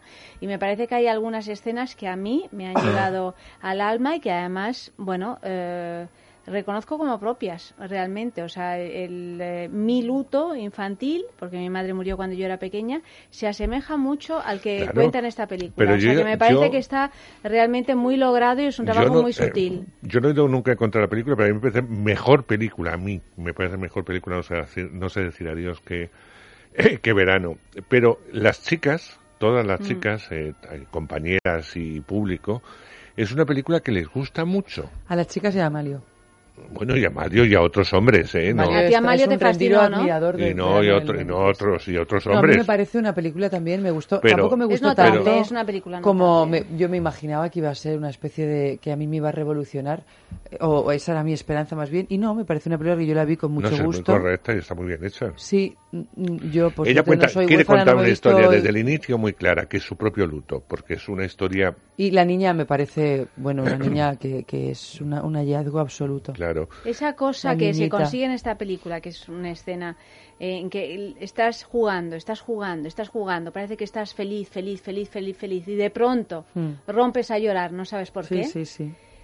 Bueno, o sea, me parece realmente una secuencia Pero- pero yo creo que son- muy fuerte, Sí. ¿eh? Muy fuerte y porque son- es exacto, es exacto. ¿no? Pero y, y a mí lo que me daba la sensación al ver la película es que no era una película más sobre ni siquiera el luto infantil, no sé si hay muchas o pocas, sino era una película sobre el luto infantil hablada desde una experiencia muy cercana. claro que es la suya. De hecho, claro, el final que. Claro. ves que está dedicado, que la directora lo dedica a su Mm. madre, a mí, a mí ya ahí me dio ya la, un Claro. mazazo final. Sí, pero dices, aparte bueno, de- es- de- del mazazo, que es verdad que es un, un gran mazazo, porque todo lo que huele a verdad es un mazazo, es que tiene esa, esa seña de identidad, ¿no? Yo creo que eso realmente es lo que la hace tan... Tan original, sí, sí. Tan original y sobre todo tan Yo- llamativa, ¿no? La no- sensación de que estás viendo una especie de Claro, documental. yo no la odio, no digo nada malo de ella, me parece ser una primera película muy original, muy bien planteada, etcétera, pero a mí no me llegó al corazón, quizá porque a mí las películas con niños me pesan mucho, eh, lo digo de verdad, me, me cuesta mucho entrar en el mundo infantil, en el mundo, no, mm, no, mm, o sea, no, no entro, me, me producen casi siempre un, un, un rechazo, no sé por qué. En este caso, es la auténtica protagonista, las dos niñas, fundamentalmente una de ellas, y no, no entraba muy bien en la historia. Entiendo que está bien hecha, entiendo que se va a hacer premios y tal, y a mí me llega mucho más profundamente todo lo que pasa en No sé decir adiós que evidentemente en esta peli. Lo siento, pero es que es así, a mí personalmente no, pero a mí me también, llega. ¿eh? Yo, yo, me yo llega. Otra no cosa es adiós. que está bien rodada, que a mí me importa un pepino que haya estado 300 horas para sacar Sí, eso, sí, porque si igual, no... el resultado es el está- resultado es el que tienes que juzgar, Sí, no el tiempo que has utilizado. Y como ella ha sabido contar, y evidentemente tenía en su cabecita muy claro lo que quería contar, porque era una experiencia Es que es personal. incontable. O sea, Vamos que a ver. me y me parece que lo ha contado. No, Claro. pero eh, yo también lo creo. Es incontable porque además yo creo que otro de los grandes aciertos Claro. de la película es que no intenta contarlo. Es que tú No. vas viendo las características de niña, esta niña. claro. Por ejemplo, cómo se relaciona con la hermana pequeña, cómo ella necesita... Con la prima, con la can- prima. Sí, Bueno, sí, con la niñita. convertida en Con hermana, la prima en esa que al nueva final, familia. Claro, acaba familia. siendo su hermana pequeña, ¿no? Cómo de alguna manera necesita hacerle sufrir, por- o sea, todo eso que en realidad yo puedo pensar por qué le intenta hacer sufrir o lo que sea, pero cómo ves que el carácter de esa niña no, no está descrito de una manera mm, eh, intelectual. Literal, sí, sí. Está mostrado de una manera muy visceral, ¿no? Muy natural, sí, sí. Que en, en ese sentido no le quito ningún, ningún valor y entiendo Eh, pero entender también que, que tiene un tipo, es una película dirigida por una mujer que se nota además que quiere contar una historia de mujeres, en este caso de niñas, y es lo que le- le- lo que predomina, porque incluso el hombre apenas aparece, el, el marido de la, de la hermana de la que se hace adopción, que también tiene un personaje. Bueno, en realidad apenas aparecen los adultos. Sí, ¿no? pero O vamos, sea, el adulto un principal mundo no. infantil. No, no, es su mundo, o Mm. sea, es su mundo y, y vamos a ver qué, qué pasará a partir de una segunda película que nos cuenta y por dónde va a desarrollar. eh, y ahí podremos ver la- el calibre de esta mm, directora. ¿Cómo se llama la directora? No me acuerdo. Mar, no sé qué. Yo, yo tampoco sé. Eh, bueno, eso, pues eso te estoy diciendo, te hago de los premios. Lo que sí quiero decir, antes de meterme en algún estreno de esta semana, es que me parece una, una de las ceremonias más aburridas y más tostones y más impresentables de los Forqué de los Así, últimos años. Pensaba que Pareció hablando de de Oro. vergüenza, pero de vergüenza ajena, es decir, ¿Quién lo presentó? eh, Boris Izaguirre no puede presentar una gala de cine. No. No. Este señor que vive en Miami, que le importa un pepino todo, eh, que, que es él y él y él y él, ese ego absurdo que tiene en una televisión, que esto ya no, que ya Crónicas Marcianas hace mucho tiempo que ha desaparecido, es decir, no sabía nada de las películas a la hora de presentarlos, el guion se le iba, eh, no conocía los rostros de las nominadas como actrices, menos el de Maribel Verdú, que se la arrodilló, que le dio besos, que esas cosas que hace Boris fuera de contexto, porque no lo estás haciendo con las otras, porque no sabes quién es Natalie Poza. Estaba también nominada eh, esta mujer que hoy estoy mal con los nombres, que eh, la que hace la, la portera en el autor, Ah, magnífica bueno, actriz sí. que se va a llevar también el Goya a la mejor actriz de reparto, sí. pero que estaba aquí como mejor actriz. No sabía ni quién era, no sabía nadie de nada. Este señor, Elena Sánchez, que no es tampoco santo de mi devoción, pero eh, que pienso que sí es una, una presentadora y que, bueno, lleva muchos temas de cine español, tanto días de cine como la historia del cine español la está haciendo ella. Se la veía, se las deseaba para poder reconducirle y parar esa verborrea. Ah, o sea, eran o los sea, dos, Elena Sí, Sánchez pero era él. O sea, sí, él, Boris. él se salta todo. Él se cree que esto es un soma. O sea, a mí me parece que los Forqué deben ser algo muy serio. Siempre lo han sido. Entonces, o sea, eh, o sea, Bueno, por otra parte, Boris es un hombre muy cinéfilo que sabe. sí, muy mucho cinéfilo, de- muy americano, mm, sí. De muy cine, americano. no, pero es, es una persona atenta Sí, también. y entonces amo a Maribel. Verdú, me veo todo el cine de Maribel, sí. Mm. Y amo a, a Mario Casas y me veo todo el cine de Mario. Ya está, en eso me quedo. No, usted no ha visto nada de las nominadas. Si está viviendo en Miami. O sea, no ha visto nada. Nada. Y siempre le ha pasado lo mismo. Va de que sabe. Sabe de cine americano, que sabe mucho y ha sido muy cinéfilo. Pero el cine español conoce cuatro. De verdad, sí, es que, y el que hablas con él profundamente lo sabe, es que estoy harto de que como es muy simpático, es muy cariñoso, es muy, bueno, porque se quede con los cariñosos, con tal, y que se ponga a escribir, que escribe muy bien, por Sí, otro lado. escribe muy bien, Boris, Escribe sí. muy bien. Igual que digo una cosa, digo la otra. Así que se dedica a escribir, nos deja un poco en paz con su presencia y sobre todo presentando premios de cine. Porque los que van a presentar este año los Goya van a estar en un guion, va a ser ¿Quiénes- más o menos...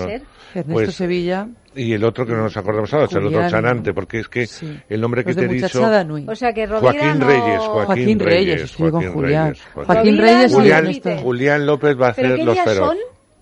El día 3, sábado, de febrero. Dentro de nada, Dios en mío. dos semanas. hay La que semana que viene, el lunes, son, son los, eh, es- los feroz, que ahí ya nos dan las pistas definitivas, y evidentemente ya los Goya. Bueno, pues de ninguno de los tres, pero sí en los Oscars, estará... Uy, ya, ya no nos queda tiempo. Nada, nada, nada, nada. Bueno, no pues sé. solamente lo más destacable de la semana son los archivos del Pentágono. Esta película que es una loa por parte de Spielberg a- al periodismo, a decir que el periodismo puede incluso con la política y destapar trapos sucios. Estos fueron los primeros antes de Watergate. El Washington Post, pues eh, lo que sacó a la luz fue lo que hizo el Pentágono, lo que hizo el gobierno americano también con Nixon al frente, ocultando una serie de documentos fundamentales sobre la guerra del Vietnam. Eh, costó mucho, salió a la luz y evidentemente pasó lo que pasó. Tom Hanks y Meryl Streep son sus protagonistas. Tom Hanks hace lo de siempre, pero es igual. Hay muchos que la adoran y le ven que es maravilloso. Y Meryl Streep está realmente excepcional. Película para los amantes del cine político. Los archivos del Pentágono. Bueno, Andresón, pues nada, La semana muchísimas que gracias. viene, más. Vamos con una película inédita en cine español, sí editada, eh, que es En Pecado, eh, italiana de origen con actores ingleses. Es una cosa rara. Bien, bien. Y, y, de- y Pasol- y digo Pasolini. Y Boccaccio por el medio. Dios mío, qué curiosidad. pecado. Madre mía, qué susto. Qué Andrés, buenas noches. Eva, querida, buenas, Buenas noches. noches. Ha realizado el programa Amalio Varela y a todos vosotros ya sabéis que ahora descansamos durante el fin de semana, pero volvemos el lunes a partir de las doce y media de la noche, como siempre, aquí mismo en Es Radio.